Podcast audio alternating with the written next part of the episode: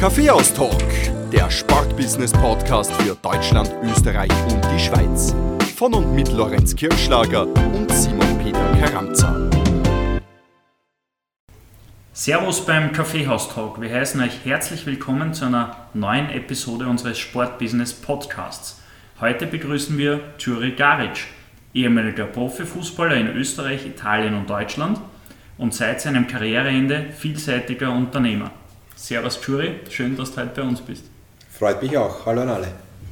Jury, auch von meiner Seite herzlich willkommen in Wien, herzlich willkommen beim Kaffeehaus Talk. Als regelmäßiger Hörer unseres Podcasts weißt du natürlich, was jetzt kommt. Für unsere Gäste heißt es an dieser Stelle, sich zurückzulehnen. Ich darf dich vorstellen.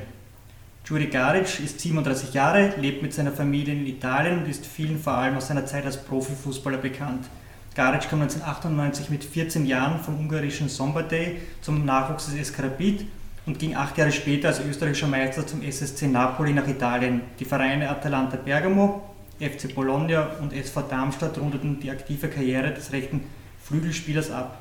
Garic brachte es auf 41 Einsätze im A-Nationalteam und Hand in Hand mit seiner sportlichen Karriere ging auch sein unternehmerisches Denken.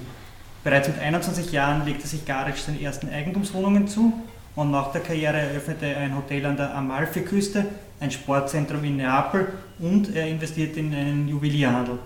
Aktuell bringt er die Trendsportart Badball auf den deutschsprachigen Markt. Juri, du bist in Ungarn geboren, hast in Österreich deine ersten fußballerischen Highlights erleben dürfen und lebst seit vielen Jahren, vielen Jahren in Italien.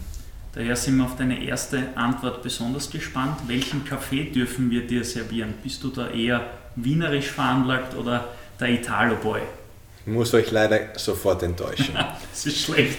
Einer, einer, der, einer der wenigsten Sachen, was ich im, im Landescafé, sage jetzt einmal so, aber im Länder, äh, wo, wo, wo wirklich Kaffeekultur besteht, sage ich jetzt einmal, über, nicht übernommen habe.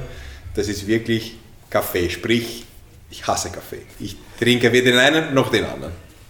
Wenn wir von Kaffee sprechen, wovon würdest du dann sprechen? Sprich, was ist so dein alltägliches Lieblingsgetränk?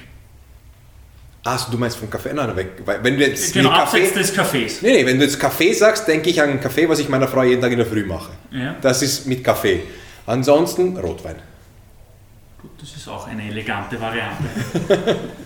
Juri, als Sportler bist du ja gewohnt, über tagesaktuelle Themen zu sprechen. Bei uns schaut es ein bisschen anders aus, da geht es etwas detaillierter und umfassender zur Sache. Deshalb würde ich gerne von dir wissen, du bist mit 14 Jahren nach Österreich gekommen, um Fußball zu spielen.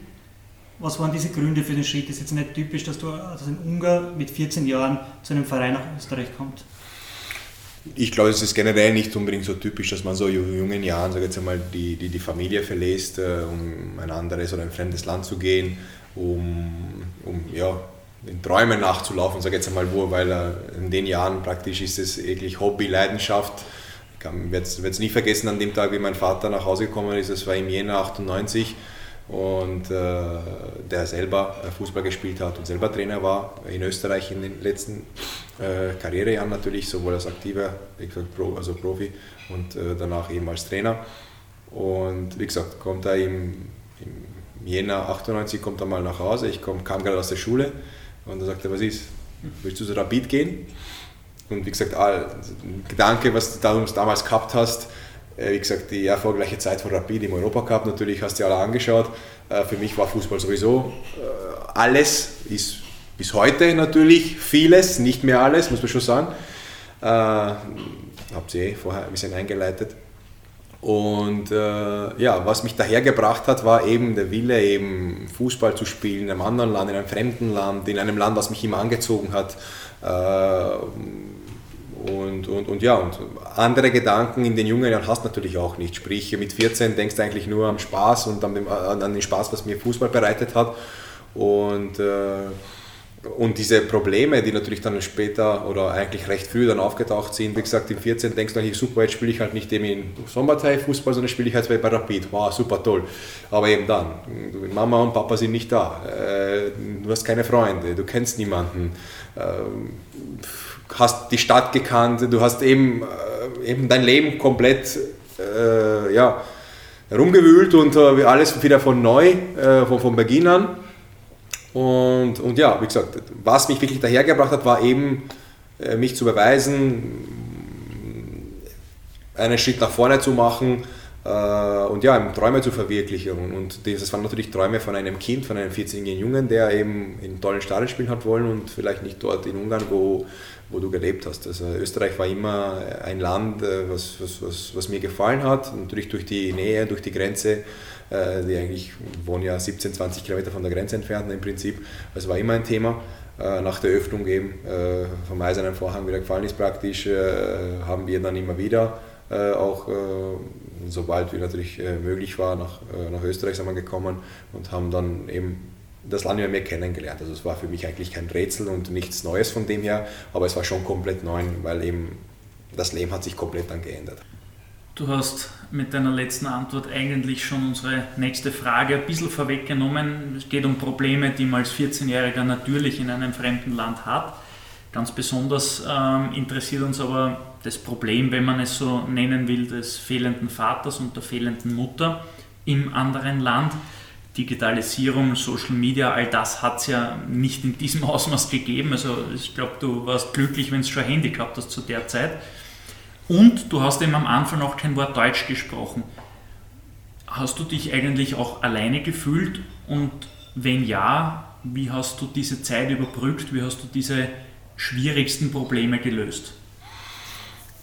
Ja, Social Media ist etwas eigentlich, was ich nicht gehabt habe und eigentlich könnte ich auch ohne dem heute leben. Also muss ich ehrlich sagen, ich habe selber kein, keine Social Media Accounts.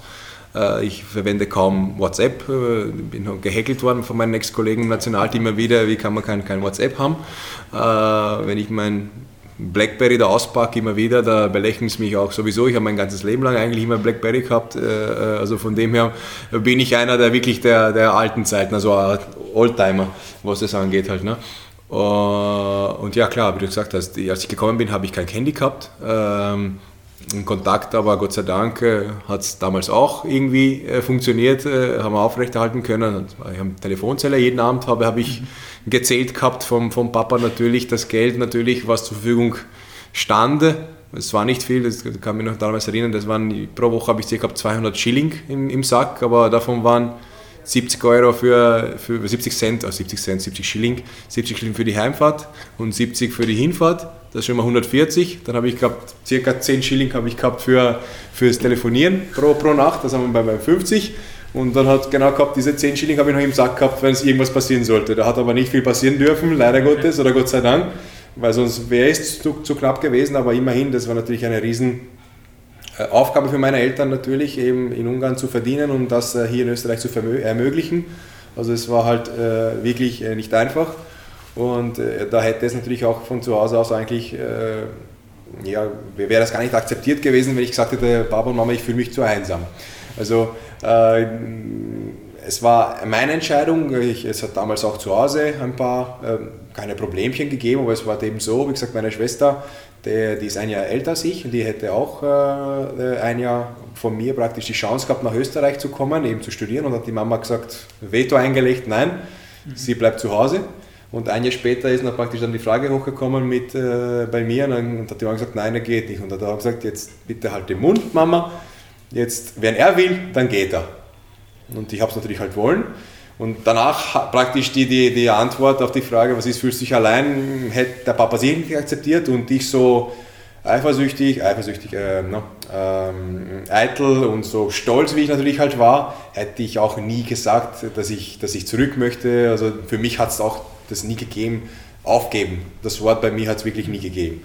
Und, äh, und das wäre eigentlich so, so eine Art... Äh, äh, ja, ich hebe die Hand, wenn ich sage, ich fühle mich einsam. Weil klar, war es nicht einfach. Du hast äh, äh, die Hilfe von Social Media nicht gehabt, obwohl, wie gesagt, das ist für mich heute auch keine, keine Hilfe, weil ich habe keinen Kontakt mit meinen Geliebten über Social Media. Meinen Geliebten rufe ich beim Telefon an, schreibe ich eine SMS oder ich gehe ihn besuchen. Und alles andere, was mir heute Social Media gibt, als Privatperson, ist für mich eigentlich falsch. Sprich, es hat mit echter Freundschaft und mit echtem Kontakt nichts zu tun.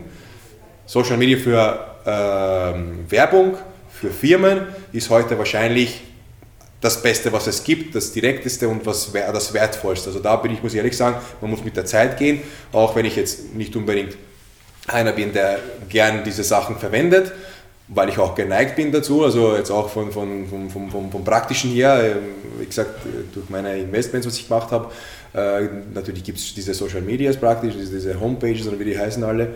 Und, und wenn man da dort, keine Ahnung, ein, ein Foto hochladen müsste, da habe ich anfangs braucht eine halbe Stunde, um ein Foto hochzuladen und einen Text zu schreiben. Da haben wir natürlich alle ausgelacht und mir gleich gesagt, okay gut, ab dem Zeitpunkt ist es für mich wieder gegessen. Wenn, dann macht es irgendwer andere. Wenn nicht, weil ich selber, äh, ich kann mit dem nichts anfangen.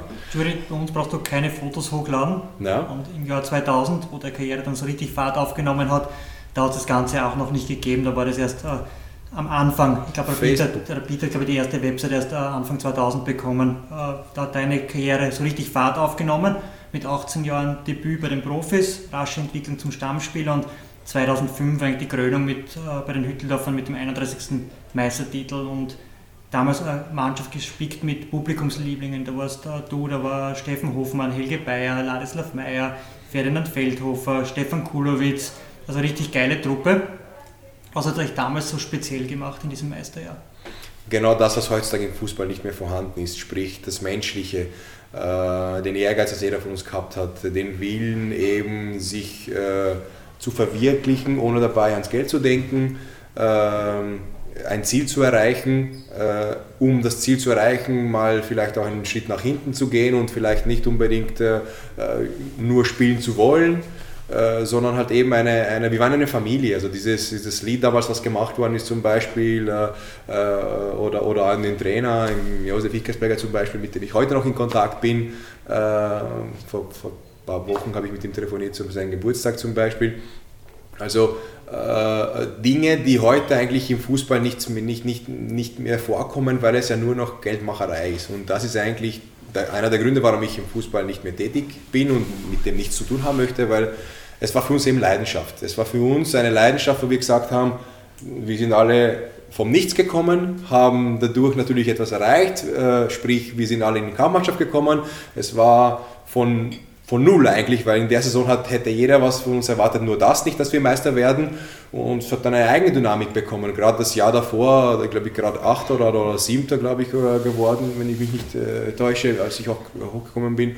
Ähm, und das hat eben alles perfekt funktioniert, weil eben wir wahrscheinlich mehr Männer waren. Das ist jetzt nicht abwertend den heutigen Spielern gegenüber, sondern mehr Männer heißt für mich eben, für etwas stehen, innerliche Werte, äh, nicht nur drauf schauen, was am Ende des Monats eigentlich dabei rauskommt, ob ich jetzt fünfmal in der Presse stehe, 14 Mal in den Zeitungen, gehst du zu einem Pressetermin und geht ein anderer, hängt mein Leibjall in, in, in der ersten Reihe im Fanshop oder hängt es in der vorletzten Reihe, das war uns eigentlich allen egal und da hast du ein Resultat dann dabei rausbekommen, was, was Rapid in den letzten Jahren nicht äh, äh erreicht hat und was heutzutage eigentlich nicht mehr zu, zu, zu, zu finden ist, im, im Profifußball zumindest. Im Amateur wahrscheinlich umso mehr, aber, aber im Profibereich ist es ja mittlerweile wirklich, äh, also für mich, muss ich ehrlich sagen, grauslich.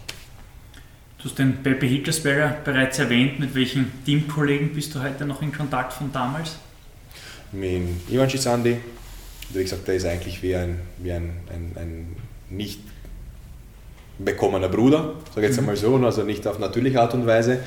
Also sind wir heute äh, noch in Kontakt und sind eigentlich, obwohl er seine Karriere in eine Richtung macht, wie komplett in eine andere im Prinzip und wir als Gegner eigentlich nie über die Beine gelaufen sind. Äh, Nationalteam haben wir noch miteinander gemacht und wie gesagt, der Kontakt bis heute nicht äh, abgebrochen und wird wahrscheinlich nie abbrechen.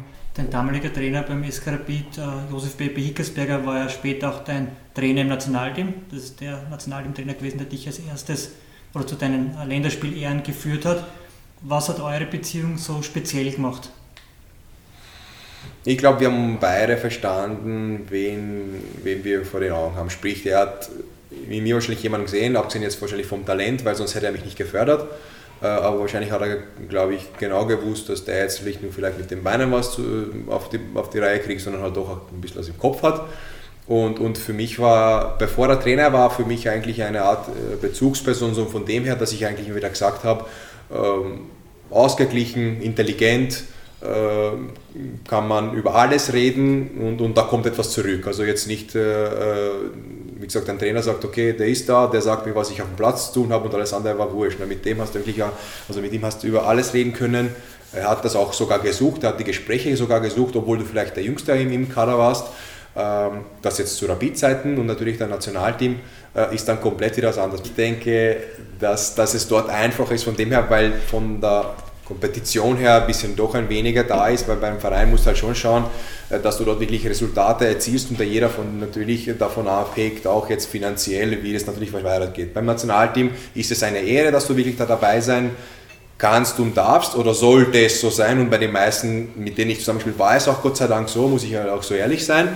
Äh, also dort dieses Klischee, was man heute sagt, okay, Fußballer nur Geld, nur Nationalteam ist komplett äh, anders, muss man sagen. Und Gott sei Dank. Äh, und ja, und dort, wie gesagt, das Ambiente war doch komplett anders. Obwohl er das beim auch schon beim Rapid so gemacht hat, im Prinzip. Also da war, da war wirklich ein bisschen der Vater für, für, für jeden von uns. Ob das jetzt Radi Meier war, der damals 37 war, oder der Juri Garic war, der damals 18 war, oder der Herzog Andi, ist im Prinzip egal. Das war wirklich bei jedem gleich und das hat ihn ausgezeichnet und das hat wahrscheinlich unsere Beziehung. Also deswegen hören wir es heute auch noch, weil ich habe zwar jetzt noch Kontakt zu einigen oder von vielen meinen Trainern bis heute, aber jetzt auch nicht zu allen. Äh, bleiben wir gleich beim Nationalteam. Warum hast du dich als geborener Ungar für Österreich entschieden? Das ist eine lange und komplizierte Geschichte, aber nachdem ihr gesagt habt, ich habe äh, aber hab dann keine Zeit. Gut.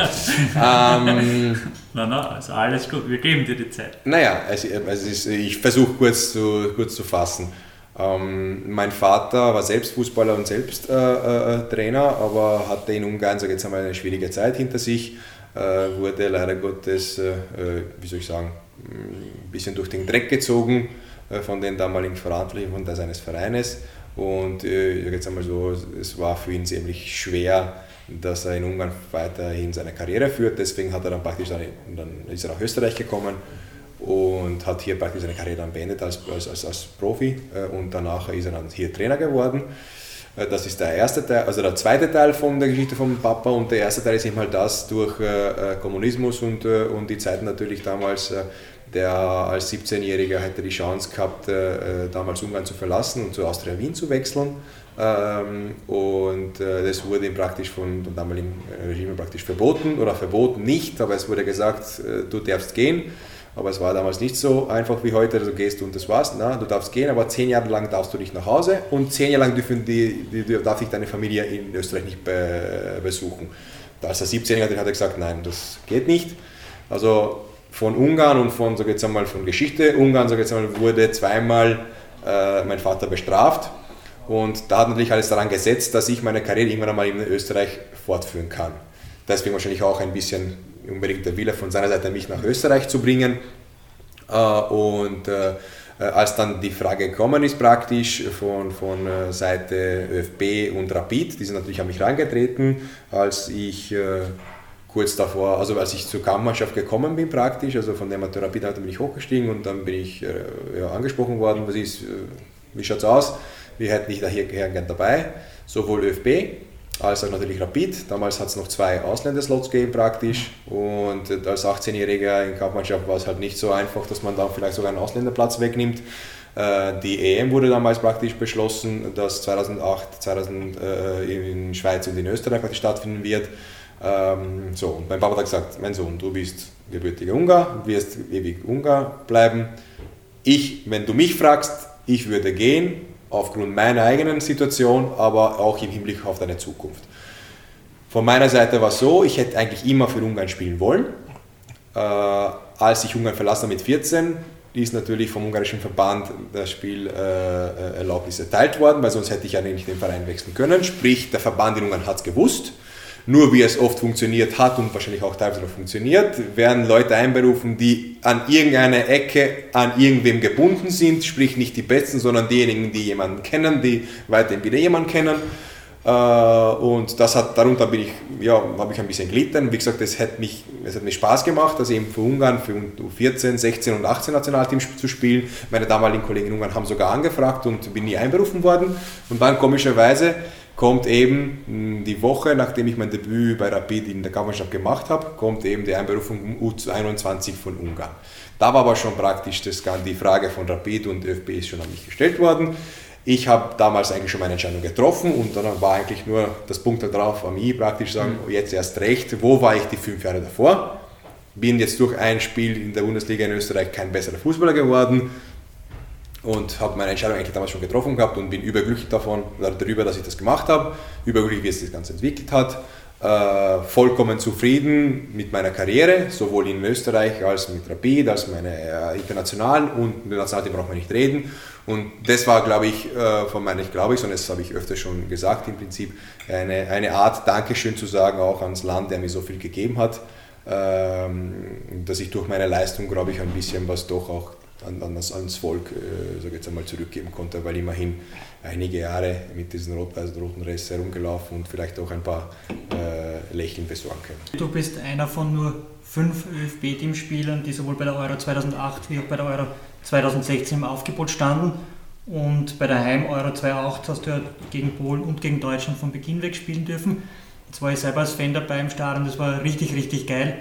Wie war das Erlebnis für dich, da einzulaufen in der vollen Hütte im Happelstadion? Hm, ja, das war, das war glaube ich, das war der, der, der, Anfang von der Periode eigentlich, was, was ab dahin ist eigentlich ziemlich aufwärts gegangen, auch jetzt generell, also wenn man jetzt hernimmt, äh, Event 2008, das ist natürlich äh, das Nonplusultra. Also wenn man sagt, man hat die Möglichkeit, im eigenen Land eine, so eine Veranstaltung zu bestreiten und ich sagst, äh, vor dem Stadion aufzulaufen, ich, das, das kann man mit, mit Wörtern gar nicht beschreiben. Also das ist, glaube ich, also Nationalteam ist für mich und ich denke, die meisten denken darüber, also zumindest äh, mit, mit Hochprofis, mit denen ich zusammengespielt habe, von jedem Land haben wir eigentlich gesagt, das Schönste, was es gibt, ist eigentlich Nationalteam.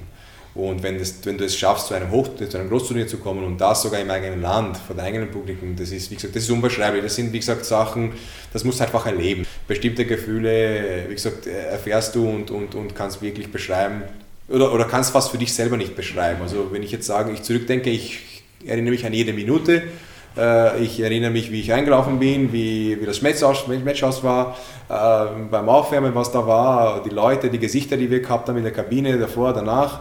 Äh, obwohl es vielleicht auch gar nicht so verlaufen ist, leider Gottes, wie es jeder ge gewünscht hätte, obwohl es bis zum Schluss eigentlich spannend war.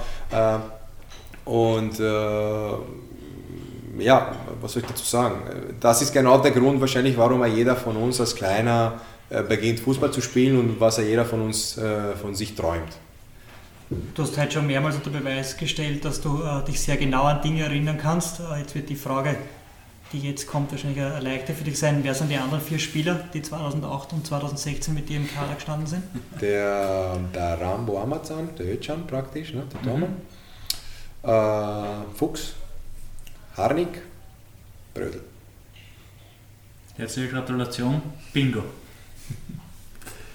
So viele sind es ja auch nicht. Und wie gesagt, ich glaube, es wird auch nicht mehr so bald sein, dass da noch einmal sowas passiert. Ich meine. Naja, David und Marco rücken jetzt auf jeden Fall schon zu den zweifachen zu, Teilnehmern Zum zweiten, ja genau. Ja, aber das ist, das ist dann wieder schwer, dass du noch einen dritten wird, wird nicht so einfach sein zu schaffen. Drei wird in ja. Österreich schwierig. Ja, ja. Also, ich hoffentlich nicht. Also ich wünsche mir halt eben, dass es, dass es so weitergeht, dass man immer wieder äh, vertreten sind. Also das ist natürlich auch wieder zu unter, unterstreichen, aber, aber es ist halt schon nicht einfach. Es ist ja nicht einfach bei den Großvereinen, große, also mit Gemeinschaften, die im Prinzip äh, eigentlich fast jedes Jahr dabei sind. Weil es kann eigentlich äh, immer wieder passieren, dass einer vielleicht eine Hoppala macht, ob das jetzt die Holländer sind, ob das jetzt Italiener sind selber, England sowieso. Oder man ist verletzt. Äh, ja, oder man verletzt sich halt. Also wie gesagt, das ist schon nicht, schon nicht einfach halt. Ne?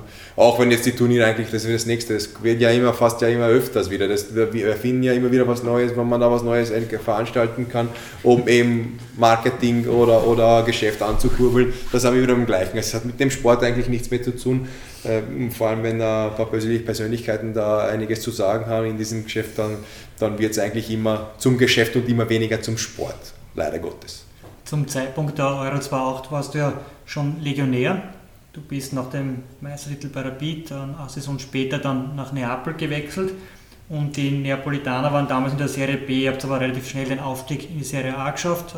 Du hast dann auch gegen den AC Milan dein erstes Tor geschossen. Übrigens, bei uns zu Gast im Kaffeehaustag war Dietmar Kurzauer, langjähriger Marketing- und Verkaufsleiter bei der Wiener Austria und der war damals in Napoli im Stadion, wie du dein erstes Tor gemacht hast, hat uns stolz erzählt damals äh, beim Kaffeehaustag.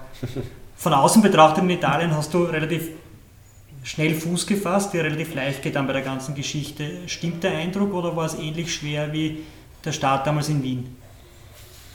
Alles, was schwierig ist, das hat mich gereizt. Alles, was schwierig ist, äh, bereitet mir mehr Spaß und mehr Freude, wenn ich das schaffe. Und erste, das erste Jahr war natürlich sehr schwer, vor allem die ersten sechs Monate. Und wenn es dann auch wieder auf hart auf hart gegangen ist, Prinzip, da war ich bei den letzten Spielen war ich dabei in der Serie B, weil es um Aufstieg ging. Und das war für mich eine riesen Genugtuung und vor allem eine riesen Anerkennung eben für meine Leistungen, obwohl es einfach, wie gesagt, äh, überhaupt nicht einfach war. Und dann die Jahre danach, die sprechen dann wieder für mich, für, für mich, für meine Qualitäten, für das, was ich gemacht habe. Aber es ist natürlich auch wieder so, dass es in Österreich nicht so geschätzt wird. Jetzt nicht besonders meine Leistung, es muss auch jetzt unbedingt von den anderen nicht geschätzt sein. Ich weiß, was es heißt. Äh, ich bekomme jeden Tag eigentlich bis heute noch in Italien die Wertschätzung für das, was ich geleistet habe, weil egal in welchen der Städte, wo ich eigentlich auftauche, werde ich überall äh, erkannt und erkannt aufgrund des Spielers, aber auch erkannt auch aufgrund des, des, des Mannes, was ich dort war, was ich dort geleistet habe und wie ich mich präsentiert habe.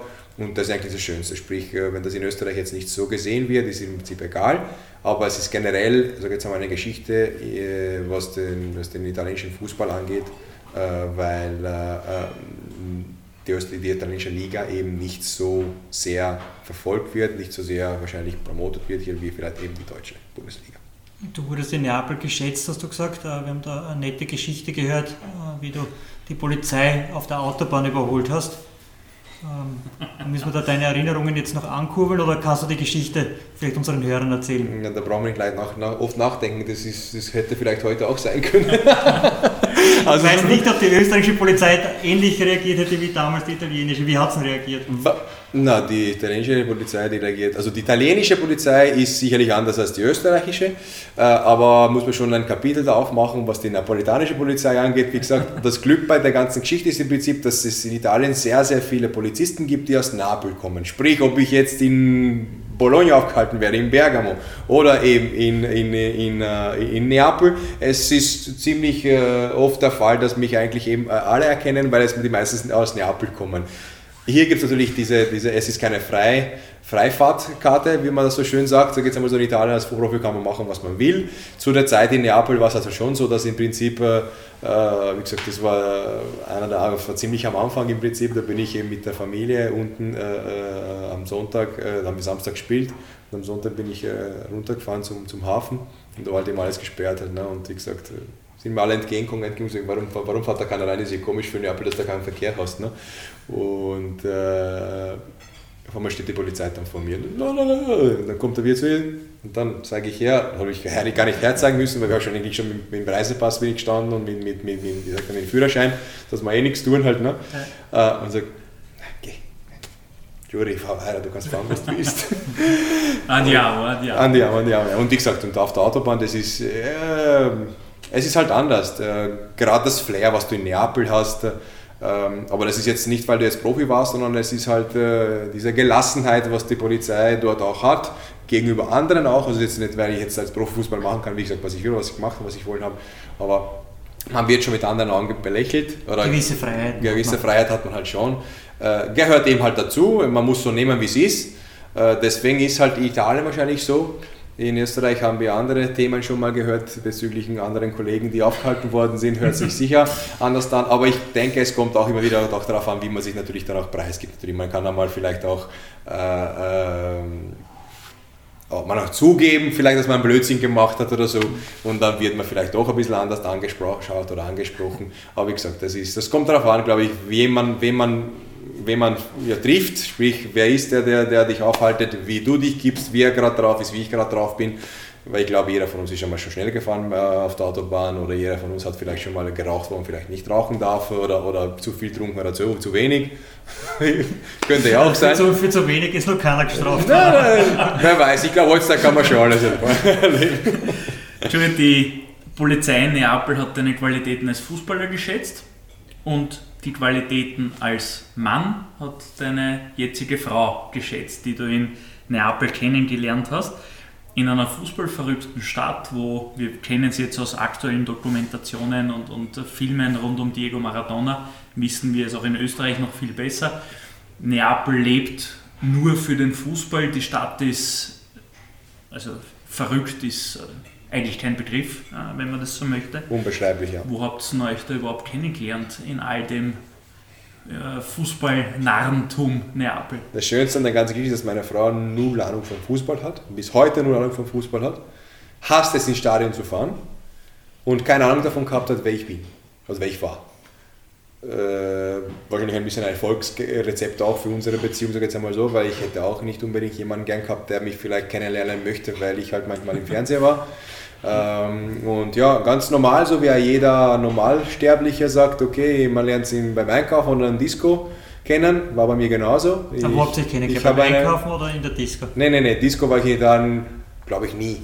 Muss ich ehrlich das ist nicht so, dass du sagst, nach einem Spiel gehe ich jetzt kurz mit der Mannschaft in die, in Diskothek. Das gibt es dort nicht. Also da sind schon wieder, sind wir auf der anderen Seite der Medaille, sprich äh, Profisport, Fußball in Italien. Wie gesagt, wenn du in Disco auftauchst, ist ist halt nicht unbedingt gern gesehen von den Vereinen. Also da kommen wieder die anderen Sachen, warum es dort eben so funktioniert, wie es halt ist, warum dort eben die Resultate erzielt werden, die erzielt werden. Äh, mein, ein Freund von mir hat in einem Einkaufszentrum praktisch ein Geschäft gehabt. Bin halt hin und da mal zu ihm gefahren und habe meine Frau gesehen, eben, die war damals verantwortlich beim Vodafone-Stand, also vom Vodafone-Geschäft praktisch war verantwortlich, habe dann bin da vorbeigegangen und gesagt, das Wie du das Handy verkauft, das du in Wien nie mhm. gehabt hast. Ja, genau. Nein, ich muss ehrlich sagen, ich habe nie bei ihr ein Handy gekauft. Äh, bis wir natürlich wir kein Paar geworden sind, natürlich, aber bist du nicht. Äh, und ähm, ich habe eigentlich vom ersten Anblick gesagt, das ist die Frau meines Lebens. Also das ist jetzt komisch, das sind diese Dinge da mit dem Blitz äh, aus heiterem Himmel. Nee, es war gesagt, nein, genau das ist sie. Und äh, ja, es war auch, das war auch keine einfache Geschichte äh, mit meiner Frau natürlich. Äh, wie gesagt, habe ich wieder den Reiz gesucht wahrscheinlich, eben für meine Ambitionen, aber wenn wir nach 13 Jahren noch heute da sind und äh, glücklich verheiratet sind, dann spricht eigentlich für sich selber wieder. Wenn wir schon in Neapel sind, der Simon hat es eh kurz angesprochen, Diego Maradona. Wie war das oder wie hast du den Mythos äh, in Neapel miterlebt? in der Stadt, im Vereinsumfeld, in Kontakt mit den Einwohnern? Ist der wirklich, so also wie man es kennt jetzt aus den Dokumentationen, allgegenwärtig? Ja, also ich glaube, das, ist, das kommt gar nicht so rüber, wie es wirklich halt ist. Also das ist wieder so eine Geschichte, das ist für einen, für einen normalen Fußballfan in Österreich fast gar nicht zu beschreiben, wie das ist, wie man wirklich Fußball leben kann. Und da will ich auch nicht jemandem zu nahe treten. Der, der eingefleischte X-Fan vom Fußballfan in Österreich, kommt einem wirklich eingefleischten äh, Fan aus Neapel, weil jetzt wieder Italien ist wieder schon ein Thema, aber Neapel ist da wirklich äh, um, Häuser voraus, sage ich jetzt einmal so. Und, und das kannst du wieder nicht beschreiben, weil da geht es wirklich, egal wo du reingehst, ob das jetzt äh, ähm, Gemüseladen ist, ob das jetzt Handy kaufen ist, ob das jetzt äh, auf der Autobahn, also du, bist oft auch auf der Autobahn beim, beim Ding erkannt worden, wo du praktisch die Ding zahlst, die Autobahnmaut zahlst. Also mhm. musst dir vorstellen, wenn du dort vorbeifährst mit dem Auto und selbst wenn es die dunkelsten Scheiben hast, die Leute erkennen dich, weil die, weil für, die sehen die Spieler überall. Äh, hast du dunkle Scheiben gehabt? Nein, habe ich nicht gehabt. Nein, habe ich nicht gehabt. Äh, aber, aber wirklich, es ist, es ist unbeschreiblich und es ist, es ist schön. Wie gesagt, es ist wirklich ein Wahnsinn. Und wie es natürlich auch viele Spieler gesagt haben, natürlich auch die mit der Zeit gegangen, gegangen sind, wie auch Maradona zum Beispiel, ne?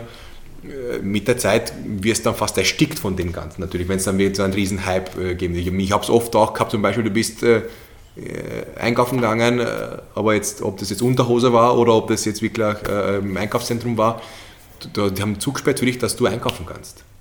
Das gibt es in Österreich nicht. Weil natürlich ohne Leute, es zu verlangen.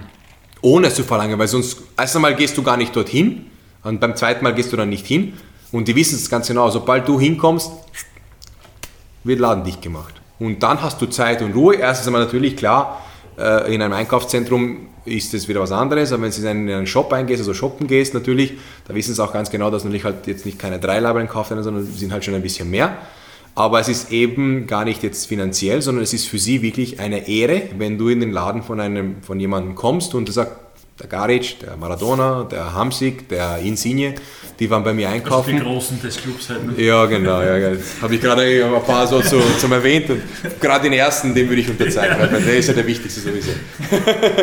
Aber auf jeden Fall, das ist ein Wahnsinn. Also das, ist, das sind Dinge, die in Österreich äh, haben sie einen Bäcker, das, das, das gibt es nicht. Ne? Und, und das eigentlich alles schon darüber aus, wie Leute wirklich, wie die Leute den Fußball leben und die Fußballer, die und nicht nur zu der Zeit, was gerade jetzt die Zeit ist, weil sonst erklärt sich ja nichts, was passiert, wenn ich jetzt zurück nach Neapel komme und genau die gleichen Autogramme noch schreibe und die Fotos mache und ich fehle jetzt Neapel seit 2008, das sind jetzt 13 Jahre her. Eines Habe ich sie aus der Bahn geworfen? nein, nein, Entschuldigung, du wirfst uns nicht aus der Bahn. Aber wenn du sagst, ob du uns aus den Bahn geworfen hast, dann kommen wir gleich zur Sprache. Mhm. Weil abgesehen von der Bahn, die du gemeint hast, sprichst du Sprachen perfekt. Du kannst noch nicht Ungarisch, du kannst sehr gut Deutsch, also äh, verzeih mir bitte meinen kleinen äh, Seitenhieb. Du kannst sehr gut Englisch und du kannst sehr gut Italienisch. Bist du einfach ein Riesensprachentalent oder hast du irgendeinen Trick, wie man einfach schneller Sprachen lernt? Nein, leider Gottes, oder zum Glück habe ich keinen Trick, keine Ahnung. Ich werde sicher ein Talent haben, das ist klar, weil sonst hätte ich die, diese Sprachen sicherlich nicht so ohne Akzent gelernt. Wie gesagt, jetzt abgesehen, jetzt dass man vielleicht mal grammatikalisch mal einen Fehler machen kann, das machen, da, was, was machen sogar wahrscheinlich Hochschullehrer äh, kann an jedem vorkommen, sage ich jetzt einmal so. Aber, aber, aber das, was glaube ich den größten Unterschied bei mir ausmacht, das merke ich selber, dass halt eben, egal wo du hinkommst, die Leute sagen, okay, du bist Österreicher, okay, du bist ich bin jetzt kein Amerikaner, aber man sagt, okay, gut, boah, wie kannst du so gut Englisch, äh, Italienisch sowieso äh, und Ungarisch braucht man nicht reden. Halt. Ich habe immer, immer ein Interesse gehabt eben für, für neue Sprachen. Also mein letzter, der nächste ist, ich möchte jetzt Russisch lernen zum Beispiel habe mir das jetzt als Ziel vorgenommen, weiß nicht, wann das so weit sein wird mit diesen ganzen Zielen und mit diesen ganzen Ambitionen, die ich halt habe, wann ich dazu die Zeit finden werde. Hyper, hyperaktiv wurdest du beschrieben äh, ja, von, ja. in unserer Recherche. Ach so, von ja. wem? Nein, die, das Wichtigste bei Recherchen ist, die Quelle zu schützen, deswegen kann ich dir das nicht sagen, aber hyperaktiv äh, ist gefallen. Okay, ist in Ordnung. Auf jeden Fall äh, kann ich nur bestätigen, vor allem meine Frau kann es bestätigen, ähm, und äh, äh, wie gesagt, es, es, ich glaube, es ist auch ein bisschen ein, ein, Schlüssel zum Erfolg und Aufrufzeichen, wenn man Interesse hat. Weil egal, was dich interessiert und ob das jetzt äh, Sport ist, ob das jetzt eine Sprache ist, ob das jetzt irgendeine Sendung, irgendeine, keine Ahnung, in eine Wissenschaft, wenn du wirklich Interesse daran hast, dann vorstellen. Ich zum Beispiel, ich hasse zum Beispiel Lesen. Ich, glaub, ich, ich kenne das beim Vokabellernen. Wie? Wie geht es beim Vokabellernen dann, wenn du naja, nicht lesen möchtest? Oder hörst nur? Ich, ich, höre, ich höre zu und vor allem das Wichtigste wieder, oder Wichtigste wahrscheinlich, das, ähm, wo es am einfachsten geht, wenn du wirklich äh, dort bist, wo die Sprache gesprochen wird, wo darauf angewiesen, dass du jemand die Sprache sprechen musst. Und das war in Österreich das Gleiche, das war in Italien das Gleiche. In Italien habe ich es selber gelernt, da gibt es eine kleine Geschichte dazu. Wie ich gekommen bin nach Neapel, habe ich mir gedacht, lieber Gott, der, der damalige Sport, äh, Sportdirektor hat gesagt, na, ich, ich habe da noch zwei Wochen kommt er, ich habe da ein Ding gefunden, halt, ne? einen, einen Lehrer. Her damit. Da kommt er her. Und nachdem ich ein paar Sprachen schon gelernt habe, habe ich gewusst ungefähr, wie es ausschaut, wo fangen wir halt an. Ne? Und beim ersten, okay, gut, zweite, zweite Mal treffen wir uns. Und dann sind schon ein paar Fragen von mir hochgekommen. Ne? Ich sage, ja, und du, du sagst mal, es wird so und so und so gesagt. Ne? Ich höre es aber anders. Warum? Sagt er, keine Ahnung. Ich sage, Entschuldige, dann man kann dir jetzt keine Antwort geben. Okay, gut. Ein paar Minuten später kommt wieder eine Frage von mir. Du, warum wird das so gesagt von dir und warum wird das so gehört, wenn halt eben, wenn man eben jemanden spreche oder wenn ich auch selbst, wenn ich es gelesen habe. Ne? Und das schaut mich so komisch an. Ich sage, lass mich raten, du bist kein Deutsch, kein, kein, kein, kein wirklicher Lehrer. Nein, hast recht. Eigentlich bin ich, bin ich ein Deutscher, der hier lebt, hier aufgewachsen ist oder hierher gewandert, ausgewandert ist und seit zehn Jahren hier lebt, aber eigentlich singe ich im Chor in, in der Kirche. und da habe ich ihm gesagt, Dankeschön, das hat mich gefreut, habe ich ihm die Hand gegeben, bin am nächsten Tag gegangen, habe mal ein Buch gekauft, ein Grammatikbuch auf Italienisch habe es dann aufgemacht und habe dann begonnen. Und, und, nachdem du jetzt wirklich jeden Tag vor Ort warst, hast du das reden müssen. Die Kabine, Kabine, kein Wort. Also es gab zwei Spieler gegeben, die ein bisschen Englisch können haben. äh, der Samuele Dallabona, der damals bei Chelsea Legionär war und der hat ganz gut können und der andere Spieler, der Domizi. Und ja, obwohl die alle mir gesagt haben, bis du nichts verstehst, ist besser. Wenn sobald du anfängst, Dinge zu verstehen, wird eine Katastrophe. Muss ich ihm recht geben. du warst insgesamt äh, bis 2015 in Italien, ganze neun Jahre. Yes. Und nach Neapel, wir haben es eh schon gehört, war es dann Atalanta Bergamo und FC Bologna, wo du gespielt hast. Wenn du die drei Stationen ranken müsstest, wo hat es dir am besten gefallen und wo am wenigsten?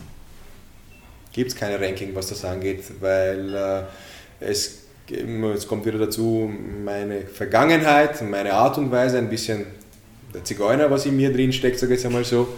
Äh, ich habe eigentlich überall etwas gefunden, was mich, äh, was mir Euphorie gebracht hat, was, wo ich gesagt habe, boah, das ist wahnsinnig geil, das gibt es ja nicht. Und haben wir vorher angesprochen, in Neapel gibt es halt eigene Regeln, es gibt keine Regeln, aber es gibt halt eigene Regeln natürlich, diese ungeschriebenen, ne, wo du halt immer wieder sagen musst, okay gut, das lernst mit der Zeit, so funktioniert, aber wenn du die Regeln einhaltest, dann kannst, hast du das schönste Leben. Vom Fußball natürlich braucht man nicht reden, die, die, die, diese, diese Wärme, was die Leute und die Leidenschaft, was die, die Fans mitgeben, das ist sowieso unglaublich und die Schönheit der Stadt, ist sowieso ein Wahnsinn. Äh, das Essen brauchen wir wieder nicht darüber reden. Also wie gesagt, das sind diese Sachen. Bologna ist eine wunderschöne Stadt zum Beispiel, ich lebe heute schon noch dort seit 2010 äh, ähm, wenn ich, wenn ich nicht begeistert wäre von der Stadt, würde ich eigentlich auch äh, nicht sagen, zehn Jahre lang bleibst du nicht in der Stadt, also selbst nach der Karriere. Ähm, du bist schnell am, am Meer, du bist schnell in den Bergen, du bist super verbunden. Also wie gesagt, gibt es wieder die Seite. Sportlich auch, eigentlich kann ich mich nicht beschweren. Ähm, und, und Bergamo, wieder so eine Stadt, äh, die nahe zum Mailand ist super. Äh, ich habe zwei wunderschöne Jahre gehabt. Ich habe dort den, den Neri gehabt als Trainer, mit dem ich wahrscheinlich die größte Entwicklung gemacht habe, der mir das Ganze auch erlaubt hat, eben mich wirklich auf ähm, die komplette Karriere auf höchstem Level zu, zu spielen. Ähm, fahre auch heute noch gern dorthin, habe dort meinen, einen meiner Geschäftspartner kennengelernt, wo ich halt investiert habe, die, diese Juwelierenfirma. Den Ring, den du trägst, der ist von diesem genau, Juwelier. Genau, genau, genau. Ein fetter Klunker. Du kannst es leider jetzt nicht sehen. Braucht man nur im Internet nachschauen, findet man überall und es werden bald auch Werbungen folgen. Also von dem her äh, wird, wird sicherlich vertreten. Bald auch für unsere Podcast-Hörer. Käuflich erwerbbar. Ja, kann, kann man machen, können wir darüber reden. und also wie gesagt, also jeder, jeder von diesen Städten und selbst Darmstadt zum Beispiel, äh, was jetzt nicht Italien ist, aber auch äh, von, von Deutschland, Deine letzte Karrierestation. Genau, genau. Also es, gibt, es gibt überall etwas und über Wien braucht man gar nicht reden. Also ich bin in Wien ist mein Zuhause. Auch wenn ich jetzt seit zehn Jahren in, in, in Bologna lebe, wenn ich jetzt 13 Jahre in Italien lebe, ein Jahr davon in Deutschland gelebt habe, äh, das Gefühl, was ich äh, habe, wenn ich in Wien bin, habe ich in keiner anderen Stadt. Und Ungarn natürlich werde ich nicht vergessen, aber ist wahrscheinlich, was mir heute am weitesten von dem ist, was ich wirklich bin, was ich repräsentiere. Jury 2015 hast du dich, wie schon angesprochen, dazu entschieden, Italien zu verlassen und noch eine neue Herausforderung zu suchen, nämlich beim SV Darmstadt. Was hat dich zu diesem Schritt bewogen? Weil Italien ist ja in dieser Zeit auch neben Ungarn und Österreich zu deiner dritten Heimat geworden. Das war eigentlich ein reiner Zufall, muss ich ehrlich sagen.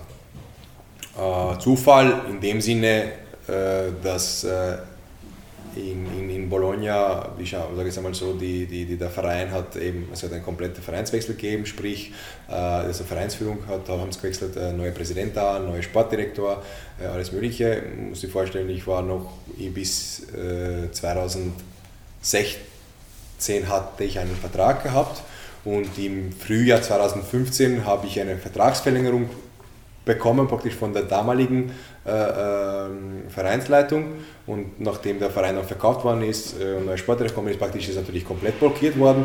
Und der Verein hat zu mir gesagt, praktisch, okay, ähm, äh, ja, wir planen nicht mehr mit dir, sprich am Ende der Saison, äh, wie gesagt, wird dein Verlangen sicherlich, wird der Vertrag nicht viel verlängert. Und wenn du hier bleibst, äh, wie gesagt, wird es für dich nicht viel Sinn haben. Äh, haben mich natürlich damals dann dazu entschlossen, wie gesagt, das erste Angebot von einer Top-Liga, was da vor mir vorliegen wird, werde ich annehmen. Und 2016, wir haben uns qualifiziert für die EM. Die EM wollte ich auf jeden Fall noch mitnehmen.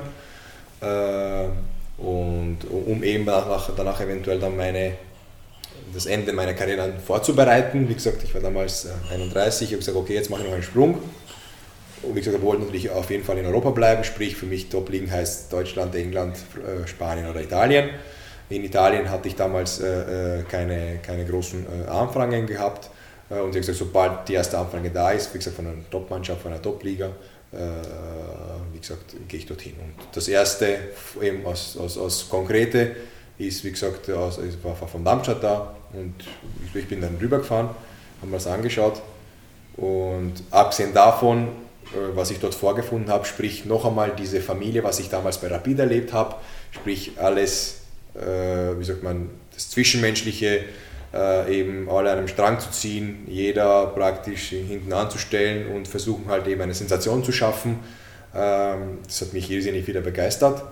Und wie gesagt, das war eine tolle Geschichte. Und das nächste, was ich immer gesagt habe, für mich war die deutsche Bundesliga eigentlich immer wieder ein bisschen, wie soll ich sagen, gut eingepackt aber nicht das dahinter, was ich in Italien erlebt habe, sprich super vermarktet, aber vom Niveau her habe ich immer wieder gesagt, das ist sicherlich einfacher als, als eben die Serie A. Und diese Neugier, was ich damals gehabt habe, in meiner kompletten Karriere, habe ich gesagt, okay, jetzt habe ich auch die Möglichkeit, das auf dem eigenen Leib, zu spüren. Ist das wirklich so? Und, äh, Und war es so? Es war so. Was sage ich heute? Es ist, es ist sicherlich viel schöner für die Zuschauer, für die Spieler, von der Ordnung, von der Organisation her, eben halt wie komplett Deutschland natürlich dickt funktioniert, natürlich die sehr nah an Österreich dran, nur halt viel größer. Äh, klar, natürlich ist das Niveau vom Fußball natürlich höher als in Österreich, äh, aber vom Schwierigkeitsgrad her ist es sicherlich nicht, nicht mit Italien zu vergleichen. Und das war, das war eben, ja, wie gesagt, eine Bestätigung für das, was ich mir gedacht habe.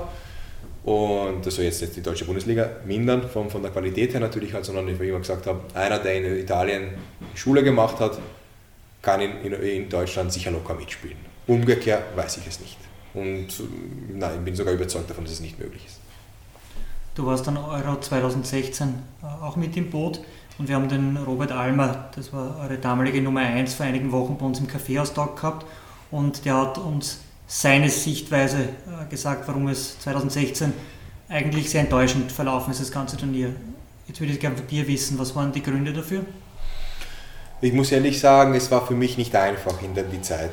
Ähm, das hört sich ja wieder komisch an. Wie gesagt, man sagt, okay, man ist als, als Vollprofi mit dabei, man ist dabei eben die, äh, die, die das Land zu repräsentieren.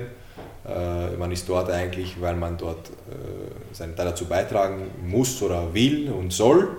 Und das war bei mir genauso.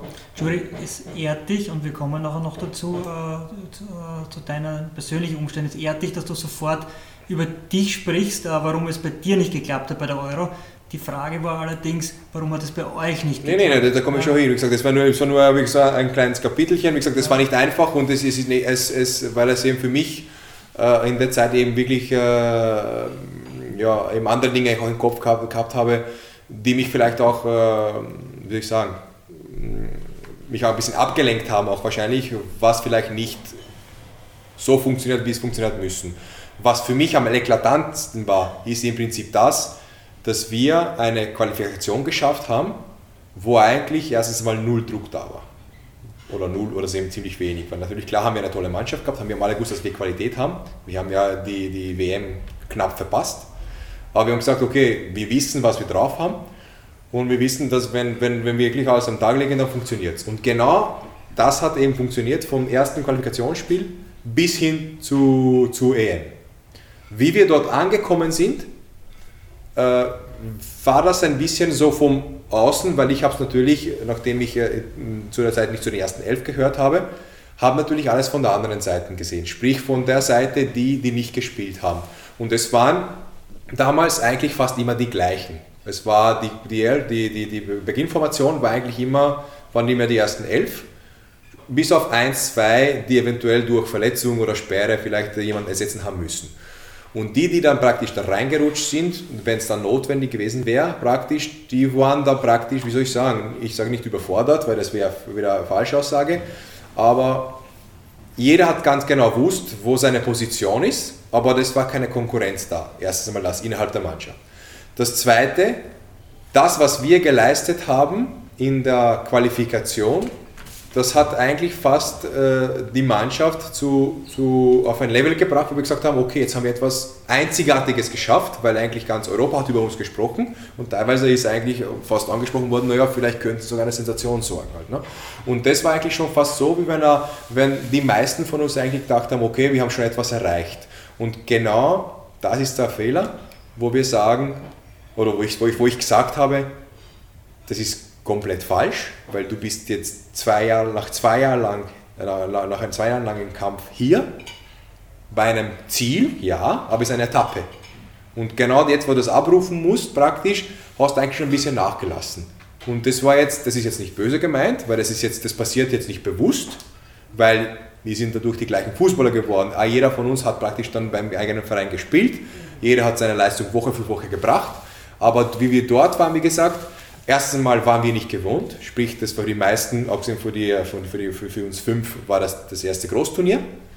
Ähm, und, und ich glaube, es hat ein bisschen, wie soll ich sagen, die, die, dieses ausgefuchste Gefühl von den meisten von uns. Sprich, jetzt nicht unbedingt hinzufahren und sagen, okay, jetzt müssen wir die Mannschaft dieses Spiel gewinnen, wenn man jetzt an das Spiel gegen Ungarn denkt zum Beispiel.